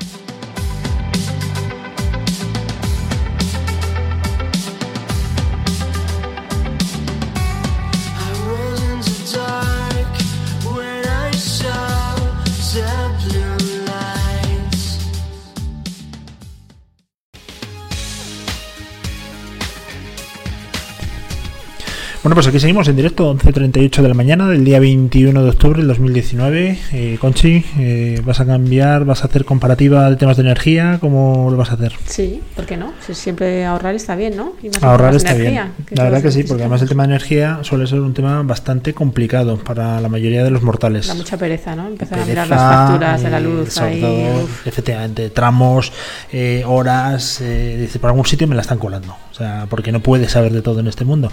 Entonces hay una empresa que te facilita esa gestión, oye, pues bienvenido sea. Y hablando de empresas, gestión y fintech, eh, tú que tienes mucho dinero, que sabemos que una empresa, no una empresa, sino que es una persona muy adinerada, que heredaste mucho de tus tíos de Burgos, no sabes qué hacer con el dinero. Eso No lo has dicho hacer, aquí. Por eso hemos traído a este invitado. Eso hoy. lo has dicho aquí en directo y no es broma. Y he dicho que además le pregunté una vez, digo, ¿y la hipoteca? Te dije, ¿qué hipoteca? Si yo no tengo hipoteca. Bueno, perdón, perdón. No me acordaba que hablaba con un rico. Entonces, vamos al mundo de la inversión, que es lo que tú realmente dominas. Eh, hoy tenemos con nosotros a un invitado muy especial, un invitado que viene de Nápoles, aunque por el acento vais a ver que yo creo que de Nápoles ya te queda muy poco. Giovanni Buono, ¿qué tal? ¿Cómo estás? Hola, buenos días. Hola, Conchi. Hola, Luis. Eh, buenos días a todos los oyentes. Eh, pues muy bien. Pues Aquí, muchísimas gracias por estar hoy, con nosotros. Hoy vamos a hablar de Gracias fintech, que es uno de los temas principales de Más que una radio. Es donde yo creo que estamos seguramente, es que decir la palabra especializado no me gusta porque realmente nadie sabe de todo, pero donde realmente nos sentimos más cómodos y donde más empresas han podido, han podido venir ¿no? del mundo de- del fintech. En concreto hoy tenemos a Giovanni para hablar de FundsFi que es una empresa, un neobanco que está muy relacionado con el mundo de la inversión. Mm, Por eso le comentaba antes a Conchi, digo, escucha bien, tú que tienes mucho dinerito, porque puede ser la solución a tus problemas de inversión. ¿En qué inviertes tú últimamente, Conchi? Yo en poco. ¿En bonos alemanes que te den rentabilidad No, nula o justo no. negativa? y estás buscando productos que te den rentabilidades como Dios manda, fácil, Sí. con una experiencia de usuario rápida, clara, desde el móvil y sin moverte mucho. ¿no? Que tú no eres- comisiones. Con pocas comisiones, efectivamente, y además que lo hagas viendo tus series favoritas, que es Claro, una cosa que te casa, encanta. que hace mucho frío ahora para ir al banco. Pues yo creo que está claro. Eso, Giovanni, ¿nos lo podéis dar? ¿Tienes alguna idea de quién nos lo puede ofrecer? Cuéntanos un poco. Pues creo, Bueno, primero, creo, que sí. Creo que Antes sí. de eso, cuéntanos un poco, para quien no te conozca, que será poca gente. Giovanni, bueno, eh, cuéntanos un poquito tu historia. Bueno, mi historia. Bueno, yo de formación soy, soy de Teleco, o sea que poco que ver con el fintech, eh, pero siempre he trabajado con la innovación. Eh, me dediqué, cuando llegué a España hace casi 20 años, a, traer muchas empresas que tenían, que en aquella época no se hablaba mucho de startups, la innovación nacía en los departamentos de I+D de, de pymes o de grandes corporaciones extranjeras, muchas, entonces me dedicaba a traer eh, eh, productos y servicios muy innovadores y a traerlo a empresas españolas, mercado español, portugués ah, y Latinoamérica. Y, y de ahí fui tocando varios, varios sectores, empecé con Teleco, eh, Utility, hablando de energía, y, y- y acabé después de algunos años to- tocando el mundo de la, la industria financiera, y, ya el mundo había cambiado, existían las startups y, eh, había llegado el fintech ¿no? a España. Y antes y, mm, participé al lanzamiento de un proyecto de fintech anterior, siempre relacionado con la inversión, con el mundo, una plataforma de crowdfunding ah, inmobiliario que se lanzó en España en 2015 y yo me ocupé sobre todo de la internacionalización de esa empresa, lanzándola en otros tres países prácticamente. Y bueno, no, no es la primera vez, ¿eh? Nosotros tenemos Sí. muchos perfiles de, de fintech que se encargan ingenieros, porque obviamente existe una relación directa entre la tecnología y el tema de, de las finanzas, poner a disposición de todo el mundo de una forma fácil eh, herramientas que te permitan gestionar tu dinero. ¿Cómo llegáis a FansFi? Porque además habéis tenido una semana pasada complicada, pero en el buen sentido. Complicada de noticias, eventos, lanzamientos. Cuéntanos. Sí, el proyecto en, en realidad se iba cocinando, por así decir, desde hace un año, donde nos hemos dedicado básicamente a crear el producto, que es un producto evidentemente tecnológico, una, una aplicación que se puede descargar en, en- en dispositivos Android y Apple. Y, y la semana pasada, el martes exactamente, hubo el lanzamiento oficial en el mercado español. Entonces ya todos los españoles pueden descargar esta aplicación, que en realidad es un neobanco. Eh, no sé si, si hay que explicar un poco lo que es un neobanco, prácticamente es un, un- banco. bueno, un- no- nosotros somos la pera, ¿eh? O sea, por, por nosotros no, pero seguramente hay alguien, Bueno, alguien que para, no. para- para quien no los sepa, Sí. es todos los, un banco es un, un banco prácticamente eh, totalmente digital. eh, son las nuevas entidades, algunas que nacen con licencia propia, otras con licencia de terceros, pero básicamente donde toda operativa se desarrolla a través del móvil o el ordenador y prácticamente no hay una sucursal, una filial donde donde acudir, ¿no? Y mm, hasta ahora la mayoría de los neobancos se han dirigido al público generalista, ofreciendo, por ejemplo, una cuenta corriente, una tarjeta de débito, en algunos casos algún producto de crédito, ¿no? Como, por ejemplo, un préstamo o algunos están empezando con hipotecas. Y prácticamente FansFi eh, se está, ha decidido lanzar un, un- un neobanco dirigido a otro perfil de usuario, que es el perfil del inversor. O sea, alguien que tiene algo de ahorro y como tú bien has mencionado antes, eh, hoy en día es casi imposible para un mortal encontrar un producto que tenga una rentabilidad y cierta seguridad. ¿no? Entonces hemos intentado buscar una solución a esto. Ujú. Mm, Fansfy no deja de ser el, el vehículo conseguidor el que se interpone entre la inversión y el inversor, ¿no? Y bueno, entre otras muchas características, para también tranquilidad de la gente que nos escucha, pues cuenta con su IBAN español, tienes tus tarjetas, tienes agregadores, que eso es súper importante también, ilimitado, para que tú puedas ver todos tus bancos. Ya funciona. Cuéntanos un poco lo que es el funcionamiento, lo que son las tripas del sistema. Alguien que quiere darse de alta, ¿cómo lo puede manejar? Eh, ¿Es una aplicación solamente en móvil? Es decir, también puedo, solamente Sí. a través de tus Sí, apps. sí, bueno, sí, hay, hay una web donde prácticamente te, te, te, te, te- te invita a descargarte la aplicación y desde la aplicación te abres una cuenta corriente prácticamente en, en cinco minutos. Eh, puedes elegir diferentes perfiles, tener una tarjeta virtual o si quieres tarjeta física, en pocos días te llega una tarjeta física o bien eh, clásica de plástico o una tarjeta mm, de metal. Si alguien quiere, ah, digamos, se suscribe con el perfil inversor. Eh, y a partir de ahí eh, tienes otra sección de la aplicación, o sea, con esta, sea, tienes a la parte de bancos que es a punto cuenta y, y tarjeta y te permite agregar también todas tus cuentas corrientes en otros bancos, de forma que tienes una visión 360 de todo tu patrimonio, por así decir, y una vez que tienes esta visión ya puedes acceder también a otro apartado de la aplicación que es la parte de inversión. Y ahí eh, la gran diferencia de esta, de, esta, de esta iniciativa es que, a diferencia de muchas otras, en vez de proponerte eh, productos propios, eh, donde pueden hacer cierto conflicto de interés, evidentemente, lo que hacemos es eh, partnership con eh, las gestoras de activos que normalmente se dirigen al público de la banca privada, entonces son productos que decimos de, de- de- de al- alta calidad a nivel de inversión, o sea, no es un producto fintech de una, no sé, sé, una, una plataforma de Estonia que no sabe lo que te está ofreciendo, sino nombres de, pre- de primer nivel como Allianz, Edmond de Rothschild, eh, etcétera. Y la gran novedad aquí también es que nosotros no cobramos comisiones, es decir, nosotros nuestro nuestro modelo de negocio es suscripción, de forma que nosotros no recibimos comisiones de quien eh, presenta su producto en la plataforma. Entonces, eh, la banca siempre ha tenido un poco este, este, este, Ujú. este doble eh, rol, ¿no? De distribuidor y promocionador de un producto y muchas veces hasta la, la, la llegada de MIFID 2 escondiendo ciertas comisiones, entonces no sabía realmente si te estaba aconsejando algo porque era el producto que más te, te, te convenía o si era el interés del banco proponértelo por la Sí. comisión. Y aquí el gran cambio de paradigma de FansFi, ¿no? Ujú. ¿Y cuál es vuestro público objetivo? Bueno, creemos que el público objetivo es un público viejoven, como digo yo, entre, entre los 35 quizás y los 55. Evidentemente, como dicen los ingleses, tech savvy, sea, alguien que le gusta operar totalmente a través del móvil, que el que ut- utiliza el Uber, el, el monopatín, etcétera. Entonces también el- el- toda partida de inversión de banco la quiere hacer a través del móvil. Entonces, una persona que ya tiene algo de, de- de- de patrimonio, pero no hablamos de grandes patrimonios, de hecho nuestra misión es llevar el mundo, los productos y servicios de la banca privada a- a- al público general.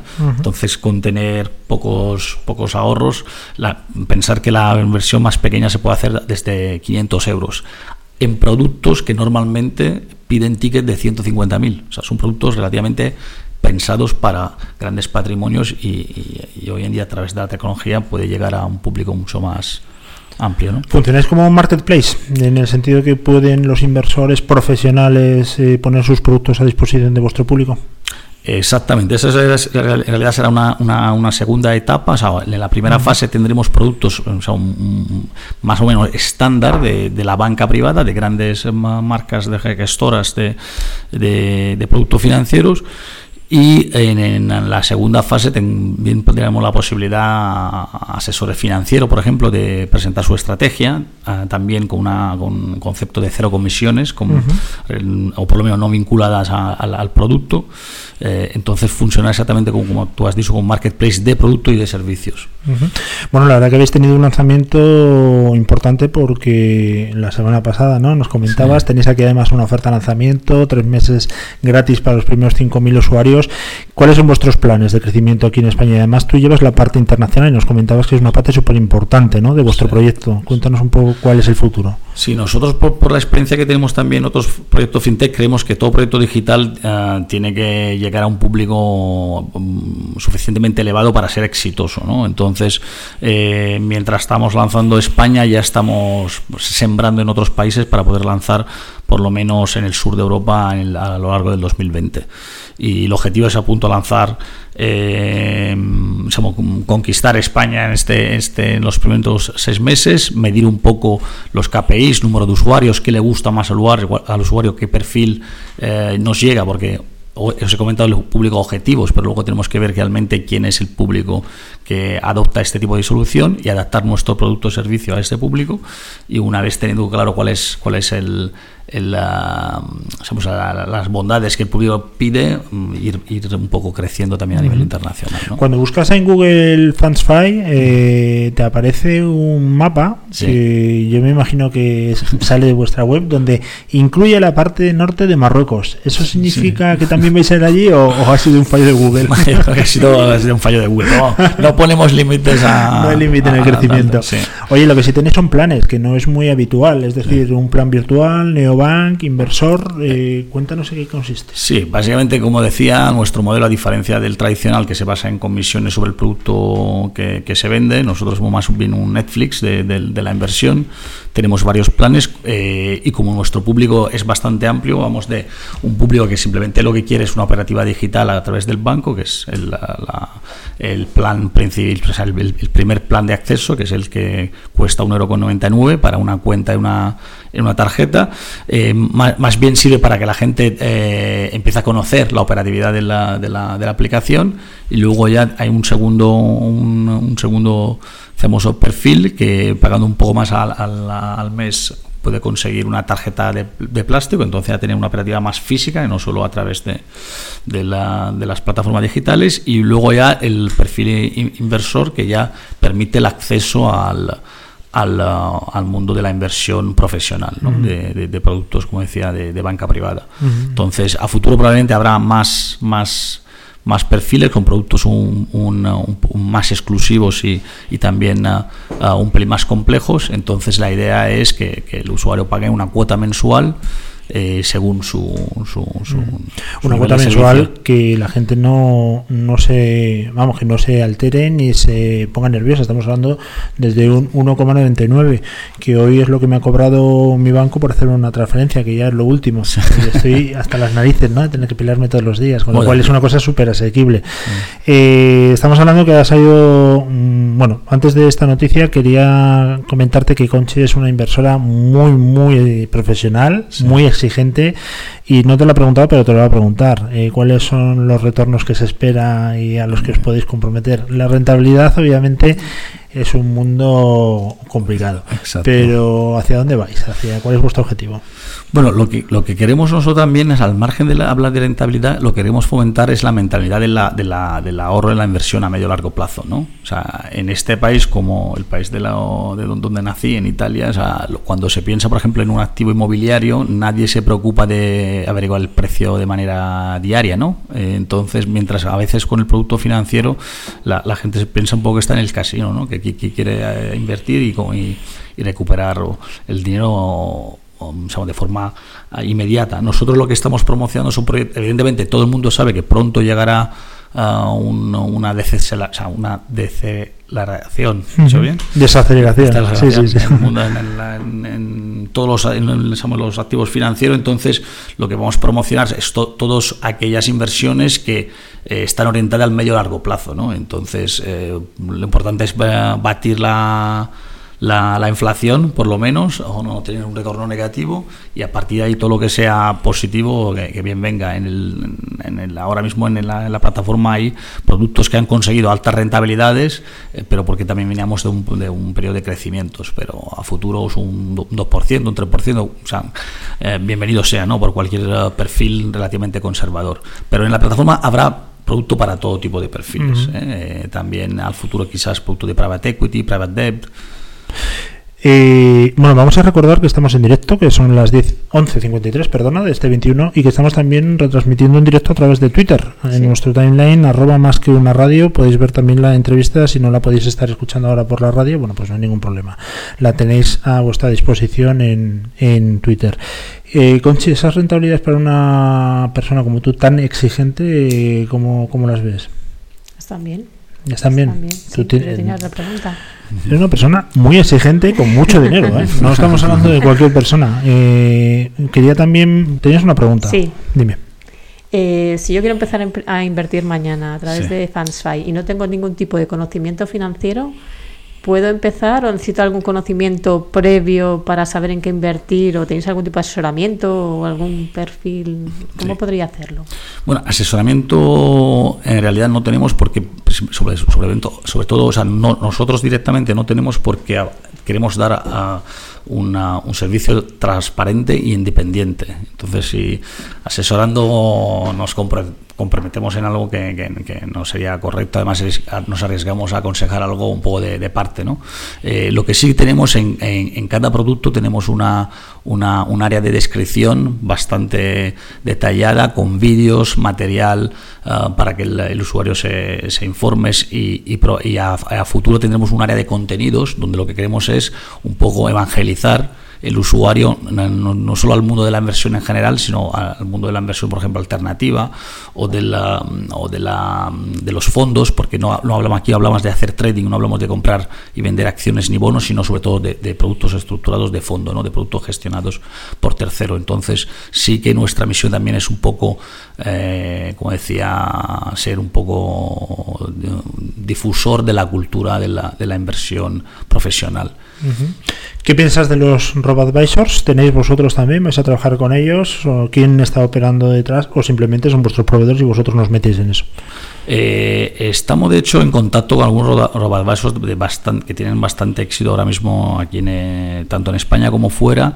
Creemos que es un producto interesante, están dando rentabilidades muy interesantes. eh, hay que, que, mm, vamos, observarlos desde muy cerca porque, como decía, el entorno hasta ahora ha sido favorable por mucho por muchos sectores de la inversión. Eh, a futuro habrá que ver cómo se comportan estos sistemas, pero seguramente interesante para nosotros. Nosotros, como decía, somos independientes y a futuro no nos costaría nada engancharnos a cualquiera de estas plataformas. ¿no? ¿No contempláis ser vosotros un instrumento de inversión? No. Eh, la experiencia de usuario, ¿hasta qué punto puede ser eh, un desencadenante, un driver para que un cliente se cambie a una aplicación como la vuestra?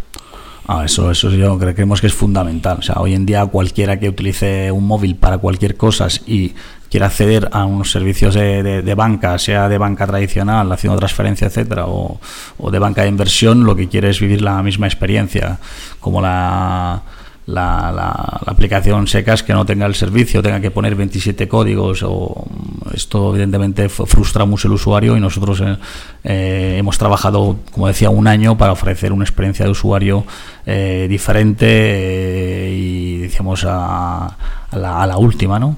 Por eso el registro es fácil, ¿no? Me el imagino registro que decías, son- dos pasos, estás ya, mandas la documentación. minutos a través de una foto con el móvil, te abres una cuenta, las transferencias son inmediatas entre Ujú. usuarios. ¿Cuál es tu producto preferido de inversión? Que tú tienes también cara de mucho dinero. Sí. Eh, eh, bueno, últimamente, bueno, yo soy bastante diversificado. Soy, tengo un perfil de riesgo bastante elevado. He invertido en cripto, por ejemplo, o sea, y no quiero aquí aconsejar a, ninguno porque he vivido muchos altibajos. No, eh, pero tengo de- que decir que con la edad me he vuelto más, más conservador y, y tengo en cartera todo, de planes de pensiones a fondos eh, de, por ejemplo, de inteligencia artificial, robótica. Eh, Ahora mismo mm, voy, antes invertía directamente en acciones también de la, del IBEX. eh, ahora sí que me gustan más productos que, como decía, eh, miran más al, al medio largo plazo, ¿no? O sea, más, más conservadores. Hemos visto noticias desde la semana pasada donde habéis cerrado una ronda de financiación importante. ¿Qué supone esa ronda de financiación? ¿Qué inversores están con vosotros? Y ese plan, eh, esa hoja de ruta, ¿dónde os va a llevar a corto plazo? Eh, bueno, la verdad que estamos muy contentos, sobre todo por, por la- el, el tipo de dinero que nos ha llegado, porque entre los socios hay perfiles que son ah, eh, personas conocidas del mundo financiero internacional y esperamos que eso nos aporten, además de dinero, sobre, todo conocimiento, ¿no? que nos ayuden también a desembarcar en otros países de manera digamos, relativamente fácil y, y con conocimiento sobre todo. ¿no? Tú estarás tirando para Italia como un loco, ¿no? Italia es el primer país probablemente donde vamos a desembarcar, pero también estamos a la vez eh, investigando la posibilidad de abrir Francia y Portugal. Oye, no vamos a hablar de otros neobancos porque para eso los tenemos aquí a vosotros, pero sí, Sí. es verdad que hemos oído noticias últimamente donde neobancos españoles están consiguiendo, ya no hablo de los eh, europeos, que bueno, N26 y todos estos que, Sí, que están haciendo una buena labor, Eh, pero que han conseguido unas financiaciones, unas rondas muy buenas y sobre todo que está entrando gente de mucho prestigio. Eso yo creo que es un espaldarazo, ¿no? También para el sector, es una prueba de confianza que esto no es una moda, sino que viene para quedarse. Claro. Yo como siempre digo, esto me pasó también en la, en la iniciativa que lanzamos anterior, que eh, para una industria como es el fintech es bueno que lleguen eh, muchos actores que hagan cosas parecidas o aunque sea diferentes en- con, con matices, porque eso es como es como un deporte nuevo, ¿no? Hasta que no tengas una gran afición y, y llegue el dinero para soportar esta industria, es importante que, que- que cuanto más sea- seamos eh, y, y además siempre espero que todo el mundo lo haga bien, porque como uno solo lo haga mal puede hundir la industria. Entonces yo siempre le deseo a mis compañeros y competidores también que, que ganen mucho dinero, que lo hagan bien y, y que hagan felices a sus usuarios. Sí, la verdad que el bien de uno en un ecosistema como este es bien para todos, eso está, está clarísimo. Eh, oye, se ha hablado mucho del tema del sandbox, que eh, no sé, a mí personalmente yo tengo mi opinión, pero como nadie me la pregunta, es súper triste tener una opinión y que nadie te la pregunte. Algún día me la preguntas tú a mí, luego te ¿vale? la pregunto cuando Vale. acabemos ahora. El sandbox, que es como una especie de banco de pruebas y que bueno, aquí la gente está, que se tira de los pelos, ¿cómo es posible? Tal? ¿Tú qué opinas de ese tema? ¿Realmente necesitamos un sandbox? Sí, eh, bueno, yo no hablo por mí, hablo por los expertos con quien tengo la suerte de hablar a, a- a diario. Efectivamente, hay se hace mucho, se habla mucho del sandbox porque eh, al parecer en Inglaterra, en UK, en UK, que es un mercado bastante más avanzado en tema fintech, ha sido un poco lo que ha ayudado a muchas empresas a, salir del paso, sobre todo al principio, ¿no? Eh, yo creo que es que es algo bueno, pero no, no es para todos, ¿no? Para alguna- algunas empresas sí necesitarán de un de una regulación pues, más laxa para poder probar sus productos, pero otras empresas, algunas que eh, has dejado caer sin mencionar el nombre, por ejemplo, ya han empezado, ya han levantado bastante dinero, tienen socios de referencias, mm, para ellos el sandbox eh, vamos, no, no- no le va a aportar ningún valor. Seguramente por otras startups más pequeñas y con menos recursos y menos conocimiento, a lo mejor sí podrán sacar provecho. Hay una cosa que me hace mucho, o me llama mucho la atención de la gente que utiliza los neobancos y es un driver para ellos importante a la hora de, de hacerse clientes, que es el tema de sacar dinero en el extranjero sin comisiones. Correcto. Yo que voy una vez al año a Andorra, que es lo máximo que me muevo, pues tampoco es una cosa que me preocupe mucho. Pero bueno, parece que ahora la gente viaja a Nueva York todos los días. Eh, vosotros también ofrecéis ese tipo de servicio, ¿verdad? Sí, exactamente. Eh, sacar de prácticamente todo, la, prácticamente todo el mundo sin comisiones. Según el plano que elijas, tienes limitación en cantidad de dinero, en número de, de, de, mm, de veces que puedes sacar, eh, pero sí ofrecemos la misma posibilidad. Oye, sois una banda, ¿eh? Una banda en el muy buen sentido.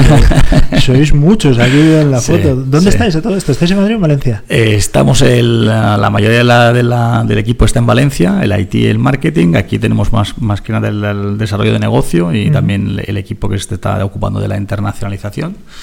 Eh, y de momento tenemos, como decía, oficina en Madrid, en, en Valencia y algún también compañero que se mueve por Barcelona. Y pronto espero tener oficinas en por lo menos en un par de países más. La verdad que no sé qué tienen los valencianos, que es una cosa increíble, Sí, ¿verdad? das una sí. patada a una piedra y te aparecen 200.000 emprendedores de los buenos, Pues sí, buenos, de ¿eh? los buenos, ¿verdad? Sí, sí, increíble. Sin embargo, en Barcelona das una patada a una piedra y te sale un tío que te la tira a la cara, pero bueno, ya son otros temas. Eh, te comentaba, tenéis mucha gente muy buena y además gente de mucho prestigio, como Sí. advisors y dentro de lo que es la empresa. Eso es fundamental, ¿no? Para poder hacer un buen... Eso es fundamental. O sea, no es lo mismo empezar una startup ah, siendo muy, muy joven y no, no saber mm, por dónde tirar y simplemente partiendo de una idea a lo mejor con competencia muy específica como es tecnología o finanzas y otra cosa es tener un equipo con diferente seniority y diferente conocimiento que te, te hace el camino mucho más fácil. Antes estamos hablando de temas de ciberseguridad, hemos tenido un espacio nada más empezar el programa y bueno, pues como siempre, la ciberseguridad es algo que necesitamos todos, pero que obviamente es complicado tapar todas las brechas. Empresas como Correo están sufriendo estos días también ataques. Eh, la seguridad es algo que ocupa y preocupa muchísimo en el tema de la banca. ¿Vosotros cómo lo manejáis? Pues nosotros lo que lo que lo que lo que hemos hecho en términos de seguridad, pero también en casi en todos los aspectos del proyecto es eh, sobre todo con partnership con, uh, con socios de primer nivel a nivel tecnológico. O sea, todos los sistemas que utilizamos eh, para pagos, menciono uno, es eh, por ejemplo para las transferencias internacionales o de gran tamaño utilizamos por ejemplo Software Klarna que es el la fintech creo que más que más uh, más grande de Europa, ¿no? En términos de eh, valor. Y la última pregunta, súper sencilla. Esta es una pregunta de cotilla. Eh, ¿Por qué Mastercard y no Visa? Por cierto, tienes una tarjeta preciosa, aunque solamente sea por eso, me a hacer cliente. ahí está, ahí está, el marketing, el marketing. Eh, bueno, la verdad es, es un, un poco, mm, yo creo que porque Mastercard, si tú miras un poco todas las fintech, Mastercard quizás se está posicionando un poco como la referencia. Ah, quizás Visa ha sido un poco snob al principio cuando ha ido a hablar de fintech, porque decía, esta gente no va a ningún lado, y Mastercard, que ah, quizás era el segundo player, ¿no? no era tan famoso como Visa, ha visto ahí una oportunidad y creo que la ha hecho bastante bien porque ha ganado mucha presencia, o sea, con todo prácticamente los, los, los neobancos, ¿no? Sí, la verdad es que nosotros somos unos defensores a muerte de Mastercard. Desde aquí eh, lo están haciendo muy bien con todos los negocios emergentes y pienso que es una excelente elección. Eh, Giovanni, no sé si tienes tú una autopregunta que me haya olvidado seguramente de muchas cosas y quieres comentarnos algo. Eh, bueno, la verdad que lo, que lo que ahora mismo lo que queremos saber es un poco, queremos crecer, queremos saber los usuarios que piensan en nuestra aplicación. Como toda fintech, eh, empezamos muy humilde y, y creemos que es fundamental que los, los, los usuarios nos, nos critiquen y nos cuentan que, que podemos mejorar. Bueno, tampoco te pases, ¿eh? que luego la gente dices críticame y se pasa a tres pueblos. que pongan alguna, alguna, Alguna- cosa para mejorar. ¿no? exactamente, exactamente. Como nosotros ahora me hace mucha gracia, tenemos abierto el WhatsApp para que nos manden preguntas y me acaban de mandar un WhatsApp diciendo, hola, estoy de viaje a San Francisco. Yo me, hace bien. fenomenal. Trae- traemos regalo, ¿no? Pásatelo fenomenal, pero no es el tema. Eh, el caso es que, bueno, los podéis encontrar en fansfy.com, luego lo vamos a poner en redes sociales, no tiene mucho... eh, para Conchi, que es más de Cuenca, es funs con U, terminado en S, y fy, fy.com.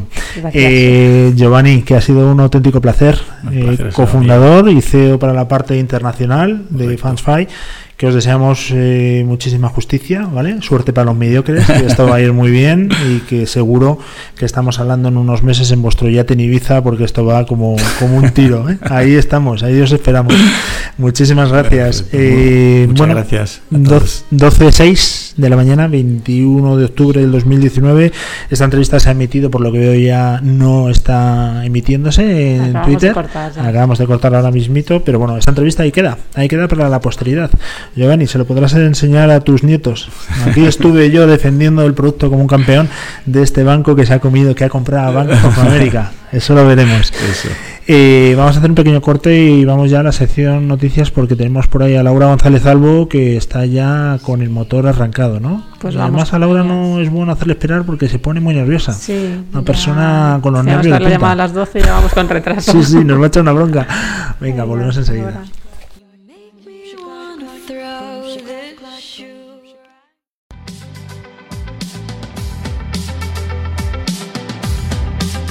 Más que fintech en másqueunaradio.com.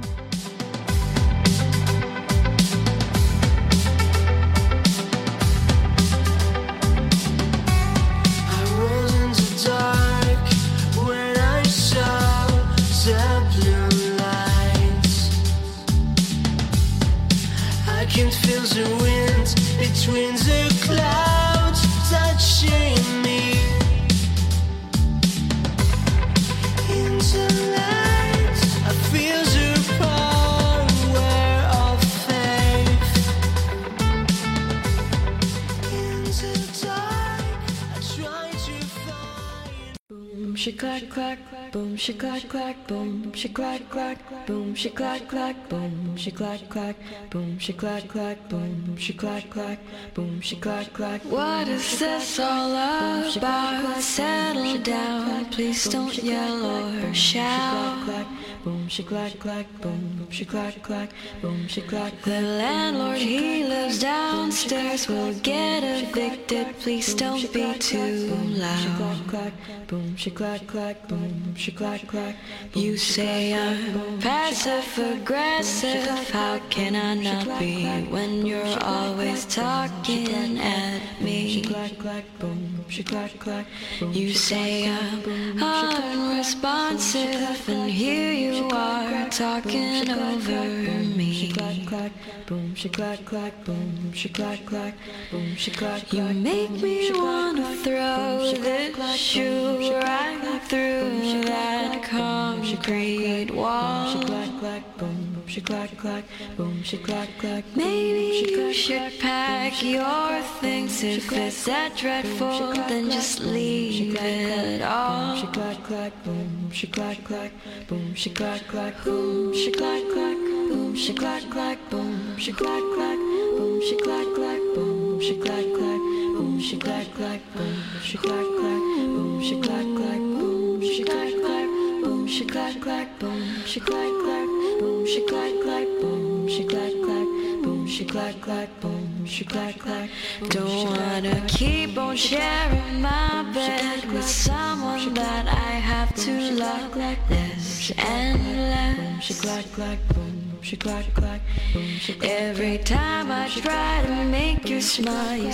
Bueno, pues aquí estamos, en directo. 10.09. ¿Tú qué hora tienes? Las 10 y 10. 10 y 12 y 10, 12 y 10, 12 y 10. 12 y 10 del 21 del 10 del 2019. Esto parece un trabalenguas. Hemos tenido en directo a nuestro amigo Giovanni Bueno de Fansfy. Me imagino que empezarás a invertir como una loca, ¿no? Como una loca. Estaba ya descargando la aplicación, no te digo más. Bueno, te digo una cosa. Cada uno invierte como lo que es. También te digo, ¿eh? También hay que tener para invertir, ¿no? Efectivamente, pero Pues cada uno invierte como es. Y tú no estás muy bien de la cabeza, pero hablando de gente que no está bien de la cabeza, tenemos al otro lado de la línea a Laura González Albo. ¿Qué tal, Laura? ¿Cómo estás? Hola, ¿qué tal? Oye, qué bien. Yo estoy bien de la cabeza, ¿eh? de verdad. Bueno, bueno, mejor que te lo digan otros. De momento la cosa eh, progresa adecuadamente, como los niños en el colegio. Oye, Laura, cuéntanos novedades de Eduardo, el niño que tienes en la tripa desde hace 63 semanas, pero que no quiere salir. Pues básicamente eso, que no quiere salir, que está muy a gustito y que dice que, que no, que, que pasa, que es que ahí está bien y que, y que no, que ahora que se ha hecho espacio, porque ya tiene un buen espacio dentro, pues que no, que no, que pasa, que, que lo dejemos tranquilo. Oye, Así que eh, nada, se ve, creo yo también que le mola mucho que esté los lunes con vosotros. Sí, Entonces, eso- mejor eso que en cuanto venga, pues la cosa va a cambiar. Entonces nada, Eso- que siga, que siga haciendo programa. Eso cuenta sin duda alguna y estará muy a gustito con el frío que hace, hace bien. Lo que hemos hablado aquí alguna vez es que a lo mejor tienes un embarazo psicológico como los perros, ¿eh? porque creo que son 36 semanas la, la gestación, ¿no? 40. 40. Sí. Bueno, pues Laura lleva Sí, son 65, o 40 sea, que me da igual. Pero vamos, confirmas ¿no? que en las ecografías sale Eduardo. Mm, Sí, yo creo que tengo un embarazo con estos eternos como los, no sé, no sé si son los eh, los, los tigres o los delfines o que, que tienen como 50.000 millones de meses de embarazo, pues creo que sí, igual. Bueno, bueno, saldrá guapo y, y además con ganas de radio. Cuéntanos, que tienes noticias para nosotros. Te voy a contar yo una antes, ¿vale? ¿Me puedo anticipar? Sí, claro que sí, cuéntame. No, no la voy a contar, simplemente voy a dar el titular por si tú la has oído. El I Rosary. ¿El qué? I Rosary. ¿Te suena? No, ni idea. Vale, pues luego la no cuento cuando, te- bien, cuando no- no sé lo termines. Empieza tú y luego si sobra un poquito de tiempo lo cuento yo. Venga, cuenta tus noticias.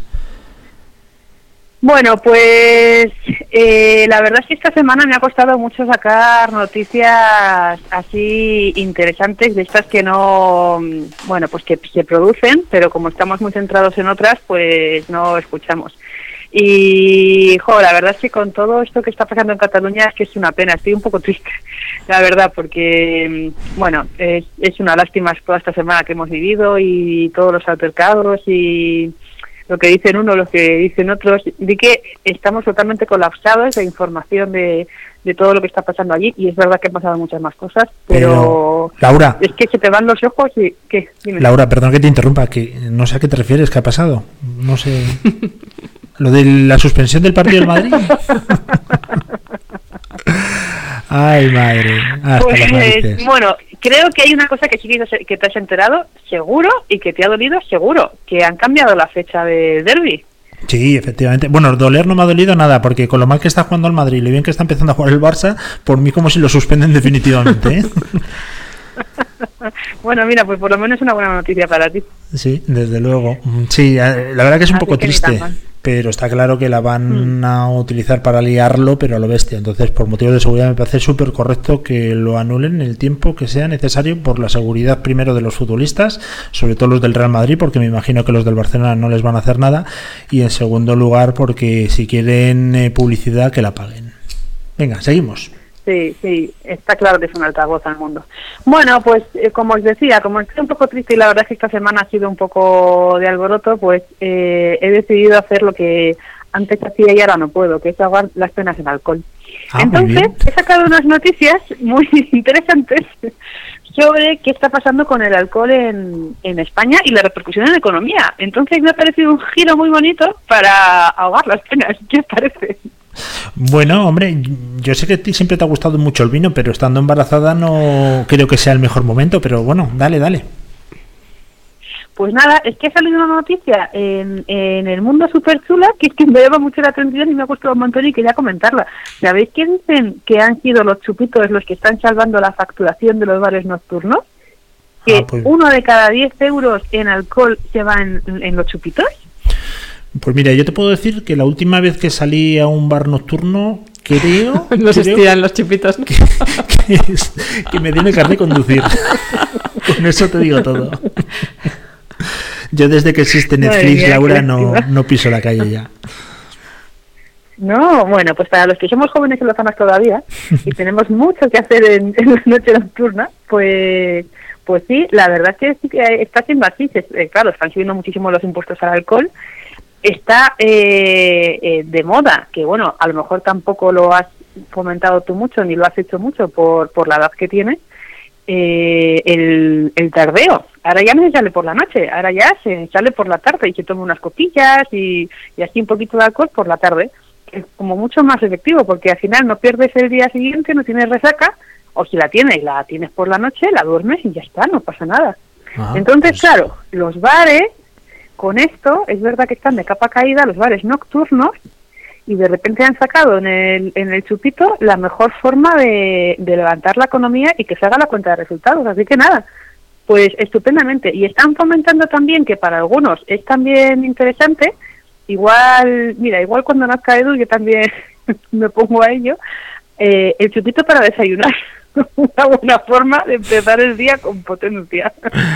Bueno, Que pues bueno, la verdad que sería una manera de que cuál es el chupito que a ti bueno te gusta o encaja con tu filosofía de vida. Bueno, te diré que yo antes, cuando era más Joven. joven que ahora, eh, no, no me, los chupitos iban mucho conmigo, eh, no me sentaba muy bien. Pero ahora, bueno, ahora, antes del embarazo, evidentemente, mojarme así un poquito los labios con un licor de hierbas es que es digestivo. Eso viene muy bien para después de las comidas. Ya, vaya forma más cursi de decir que te has tomado una botella entera de licor de hierbas. Que no, que no, eso no. Pero bueno, para que lo tengáis en cuenta, que la economía de los bares nocturnos no está de capa caída. Podemos hacer todavía muchas cosas y es que esto es reinventarse día a día, porque es que claro, si no te funciona una cosa te vas a otra. Qué bien, que que nos alegramos un montón por el sector del ocio nocturno que ha encontrado en los chupitos su forma de ganarse la vida, como nosotros en la radio, chupitos de noticias. Siguiente. Otra forma, otra forma de poder sobrellevar todo lo que está pasando esta semana y, y los malos ratitos que hemos estado viendo, todas las imágenes horribles que nos han estado poniendo, es hacer otras cosas que a mí personalmente me gusta mucho y que yo creo que es una forma de desconectar, que es viajar. Ya sabes que a mí lo de viajar, pues oye, me va. Y también buscando, pues he encontrado en, en las noticias de la sexta una mujer que, bueno, a mí me, me ha llenado de esperanza o de curiosidad o, o no sé de qué. Es que no sé cómo, cómo definir lo que hace esta mujer. Em, eh, se llama Marilyn Hartman, no sé si habéis hablado de ella, y se dedica a, a viajar gratis. Ah, burla los bueno, sí, aeropuertos internacionales y, y se cuela y, y viaja gratis. Bueno, yo no bueno, sé si la de eso, vez en ¿no? cuando. Qué buena idea. No, pero creo que es la, no sé si es la misma que yo he leído, que se dedica a hacer, eh, bueno, pues eso, viaje gratis. Su padre tiene una agencia de viajes, ¿eh? Ah, de bueno. todas formas. Entonces yo no sé hasta qué punto es muy romántico el tema o realmente viaja por la patilla porque se lo patrocina Iberia. No sé qué decirte, porque esta mujer tiene 67 años. No sé si estamos hablando de la misma.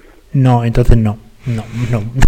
Vale. No dudo que tenga padre, pero que tiene una agencia de viajes ya lo veo más jodido. Vale, no, no es la misma. Bueno, entonces, ¿qué, ¿cómo se viaja esta gratis? mujer... ¿El qué? Dime. Sí, ¿cómo se viaja gratis? ¿Cómo lo podemos hacer los demás? Que es una cosa que nos apetece. Pues, pues es que esta mujer tiene 67 años, no, pues la verdad es que la gente cuando la ve no la pasa por una delincuente ni que se vaya a colar ni nada. Y lo que, lo que pasa es que, claro, yo tengo mis dudas porque en los aeropuertos hay muchísima seguridad. No tengo ni idea cómo lo hace. Pero que esta mujer ya, ya ha sido detenida en, en algún aeropuerto, pero en otros no. Está volado gratis a Londres, desde Chicago. Bueno, No tengo ni idea cómo lo ha hecho en el 2015. Dice que, eh, en- que fue de Minnesota a Florida. Oye, Minnesota pasó Florida. con su billete. No sé cómo, pero se, se coló. Pues nada, Entonces, la bueno, verdad es que pues- no, a mí pues no me parece nada Tiene fácil. antecedentes, pero... mm. No, no, bueno, Claro, pues nada. en el artículo no, no nos lo cuentan, porque claro, tampoco nos van a dar pistas mm, tan, tan así, ¿no? Pero, oye, que siempre forma de, de, de borrar un poco las penas y de hacer lo que más te gusta, que es viajar, y si es gratis, pues claro, mejor. Sí, sí, nada, fenomenal. Pues enhorabuena a los premiados, pero vamos, a mí no, no me convence mucho, no me apetece que me detengan en la frontera. ¿Qué más cositas tienes? Pues nada, hablando de vuelos, también he sacado uno que me ha gustado mucho, de, bueno, lo, lo han sacado en un montón de periódicos, pero yo lo he sacado este del mundo digital, os habréis enterado, eso imagino que también, que acaban de hacer el primer ensayo del vuelo comercial más largo desde Nueva York hasta Sydney sin escalas. Sí. Lo bueno de esto es que es sin escala, lo están haciendo de tirón, esto sí que lo habéis oído, ¿verdad? Sí, sí, Sí. sí, sí, pero a mí es una cosa que me sorprende muchísimo eh, porque no se ha hecho antes. Si realmente no es un avión nuevo, es un avión comercial de los que están circulando constantemente por el cielo. 18 horas creo que es el trayecto. 19 y 16 minutos sin escala, dicen que le sacan 3 horas a un vuelo con una escala. Bueno, vamos a ver, vamos a dejar las cosas claras. 19 horas en manos de ese piloto. Si lo cojo yo estoy en 17. Eso lo tengo clarísimo. no sabe pillar las corrientes. Bueno, sí.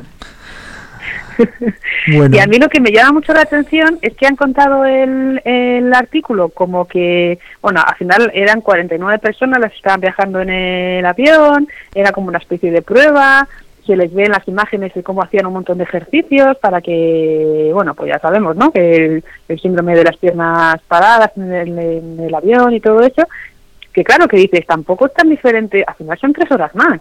Tú te has hecho un, un vuelo saltando el charco o, o, o hacia el otro lado y son muchísimas horas. Te vas de Madrid a Sydney y tienes ahí también un montón de horas. Y también te recomiendan que hagas una serie de ejercicios. Lo, lo han puesto como algo muy especial y, y muy innovador y que tienen que moverse para... Y eso también lo estamos haciendo ya hasta ahora, ¿no? hombre, no creo que el el vuelo comercial más largo que existe en España, que no sé si está activo ahora, era Madrid-Tokio, que duraba como 14 horas. Creo que era el más, el más largo. Mm, A partir de ahí, pues claro, si estás en un avión que más da que estés 14-16, pues dicen que hay que hacer una serie de ejercicios porque te puede dar un trombo por, por estar sentado 14 horas, aunque eso yo no me lo creo porque yo he estado delante de Netflix 17 horas seguidas y a mí no me ha dado ningún trombo. Cualquier día. Bueno, a lo mejor algún fallito que tienes ahí en esa cabecita tuya loca viene de ahí, ¿eh? Efectivamente, de ahí puede venir, de ahí puede venir. Pero fíjate qué triste que salgo de mi casa en la sierra y vuelvo a estar ahí y no estoy en Tokio. Pero bueno, cosas de, del oficio. Más cosas, Laura. Bueno, pues yo creo que ya está bien de viajar y de beber, que también tenemos que centrarnos en, en otras cosas importantes en la vida y sobre todo en cosas que nos gustan mucho en, en esta nuestra radio, ¿no? En más que una radio. Y he encontrado un artículo que me lo ha facilitado alguien por LinkedIn que me habla de mm, el dinero público que se gasta en tecnologías inútiles para los titulares, ¿te suena? Efectivamente, me suena. Fui yo, en concreto fui yo quien te envió el artículo. Pero cuenta por qué. Pues eh, aquí lo que dice el artículo este que me has enviado es que eh, las administraciones públicas están empezando a utilizar esta tecnología que está tan en boga y que tanta gente sabe utilizarlo bien, como blockchain, big data y demás, y el artículo dice que la administración pública no sabe utilizarlo bien y que está gastando mucho dinero. Yo no lo tengo muy claro, yo lo he leído y creo que siempre detrás, de- es que no estoy nada de acuerdo, porque creo que detrás de toda esta tecnología, por mucho que lo pongan en la administración pública y no en empresas privadas, las personas son las mismas. Entonces, no entiendo por qué hablan de, de que están tirando el dinero público. Igual que me lo puedes explicar. No, bueno, eh, yo la noticia te la envié y yo quiero que lo sepa la gente que nos está escuchando y que nos va a escuchar por los podcasts, porque tú tuviste un proyecto emprendedor en el que ibas a invertir millones de euros eh, de unas gafas para ver un centro comercial y yo te dije, hombre, si quieres morirte de hambre, hazlo. Pero si no, pues no inviertas ni un duro. Y a partir de ahí es cuando empezaste a enfadarte conmigo todos los días. Entonces, por eso te envié la noticia diciendo y corroborando que ves, tenía parte de razón, Laura. Era una chorrada. Ay, de verdad, es que es, es, es, es- es para agarrarte y, y no soltarte. Dos años después, sigo creyendo que no te enteraste de nada de lo que te conté. Dos años Mi idea, después- y la voy a contar aquí públicamente, es, es utilizar la realidad virtual para ayudar a ciertas personas con cierta discapacidad para que su vida sea un poco más fácil utilizando esa tecnología. Y sigo pensando dos años después que sería súper interesante, pero estas asociaciones y estas bueno, pues esta minoría de, de centros, pues no tienen los recursos suficientes como para utilizarlo, pero les vendrían, pero fenomenal. Le vendrían pirata. Pero Bueno, veo que sigo sin, sin entenderlo. No, no, no, Pero no, bueno, no a pesar de eso, tema. yo creo que también a la administración pública le viene muy bien y sobre todo a- hablando de temas de sanidad, estas nuevas tecnologías vendría muy, nos vendría muy bien a todos, sobre todo para mí en el ámbito de sanidad. Claro, sobre todo para Pero ti si vendes las, tú el que las administraciones públicas pueden hacer un buen trabajo. Nada, no, nada de acuerdo. Me parece una pérdida y tirar el dinero, pero vamos, como estamos acostumbrados en España, pues oye, que no, no hay ningún problema. Barra libre y que pague ya el, el que pueda. Eh, no obstante, ahí queda el Pero tema. ¿por qué, ¿eh? ¿por qué te parece una pérdida de dinero?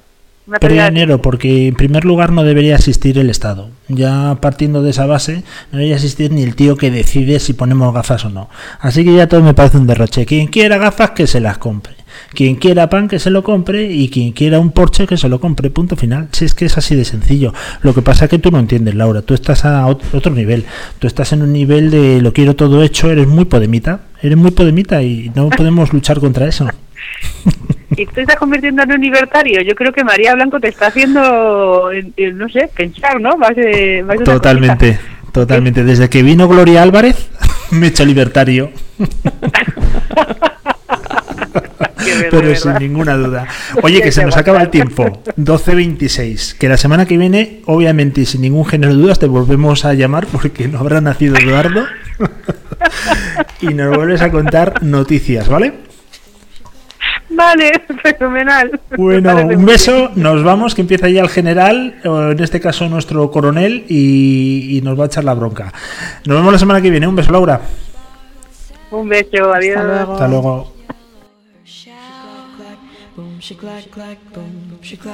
Bueno, pues nos tenemos que ir rapidísimamente, pues son las 12.26 de este día eh, 21 de octubre. Hoy es el programa número 24 de Cabeza Nuestro Traidor de esta cuarta temporada. 520, no sé cuántos programas llevamos ya, 528 por ahí. La verdad que ya muchos, como para llevar la cuenta diaria, pero eso quiere decir que gozamos de buena salud y que seguimos todos los días. Conchi Burgos estuvo en más que una radio.com a los platos, a la producción, en las preguntas, en lo que haga falta, porque ella es multitarea, una persona con mucho dinero, eso sí, pero multitarea. Muchas gracias, Conchi.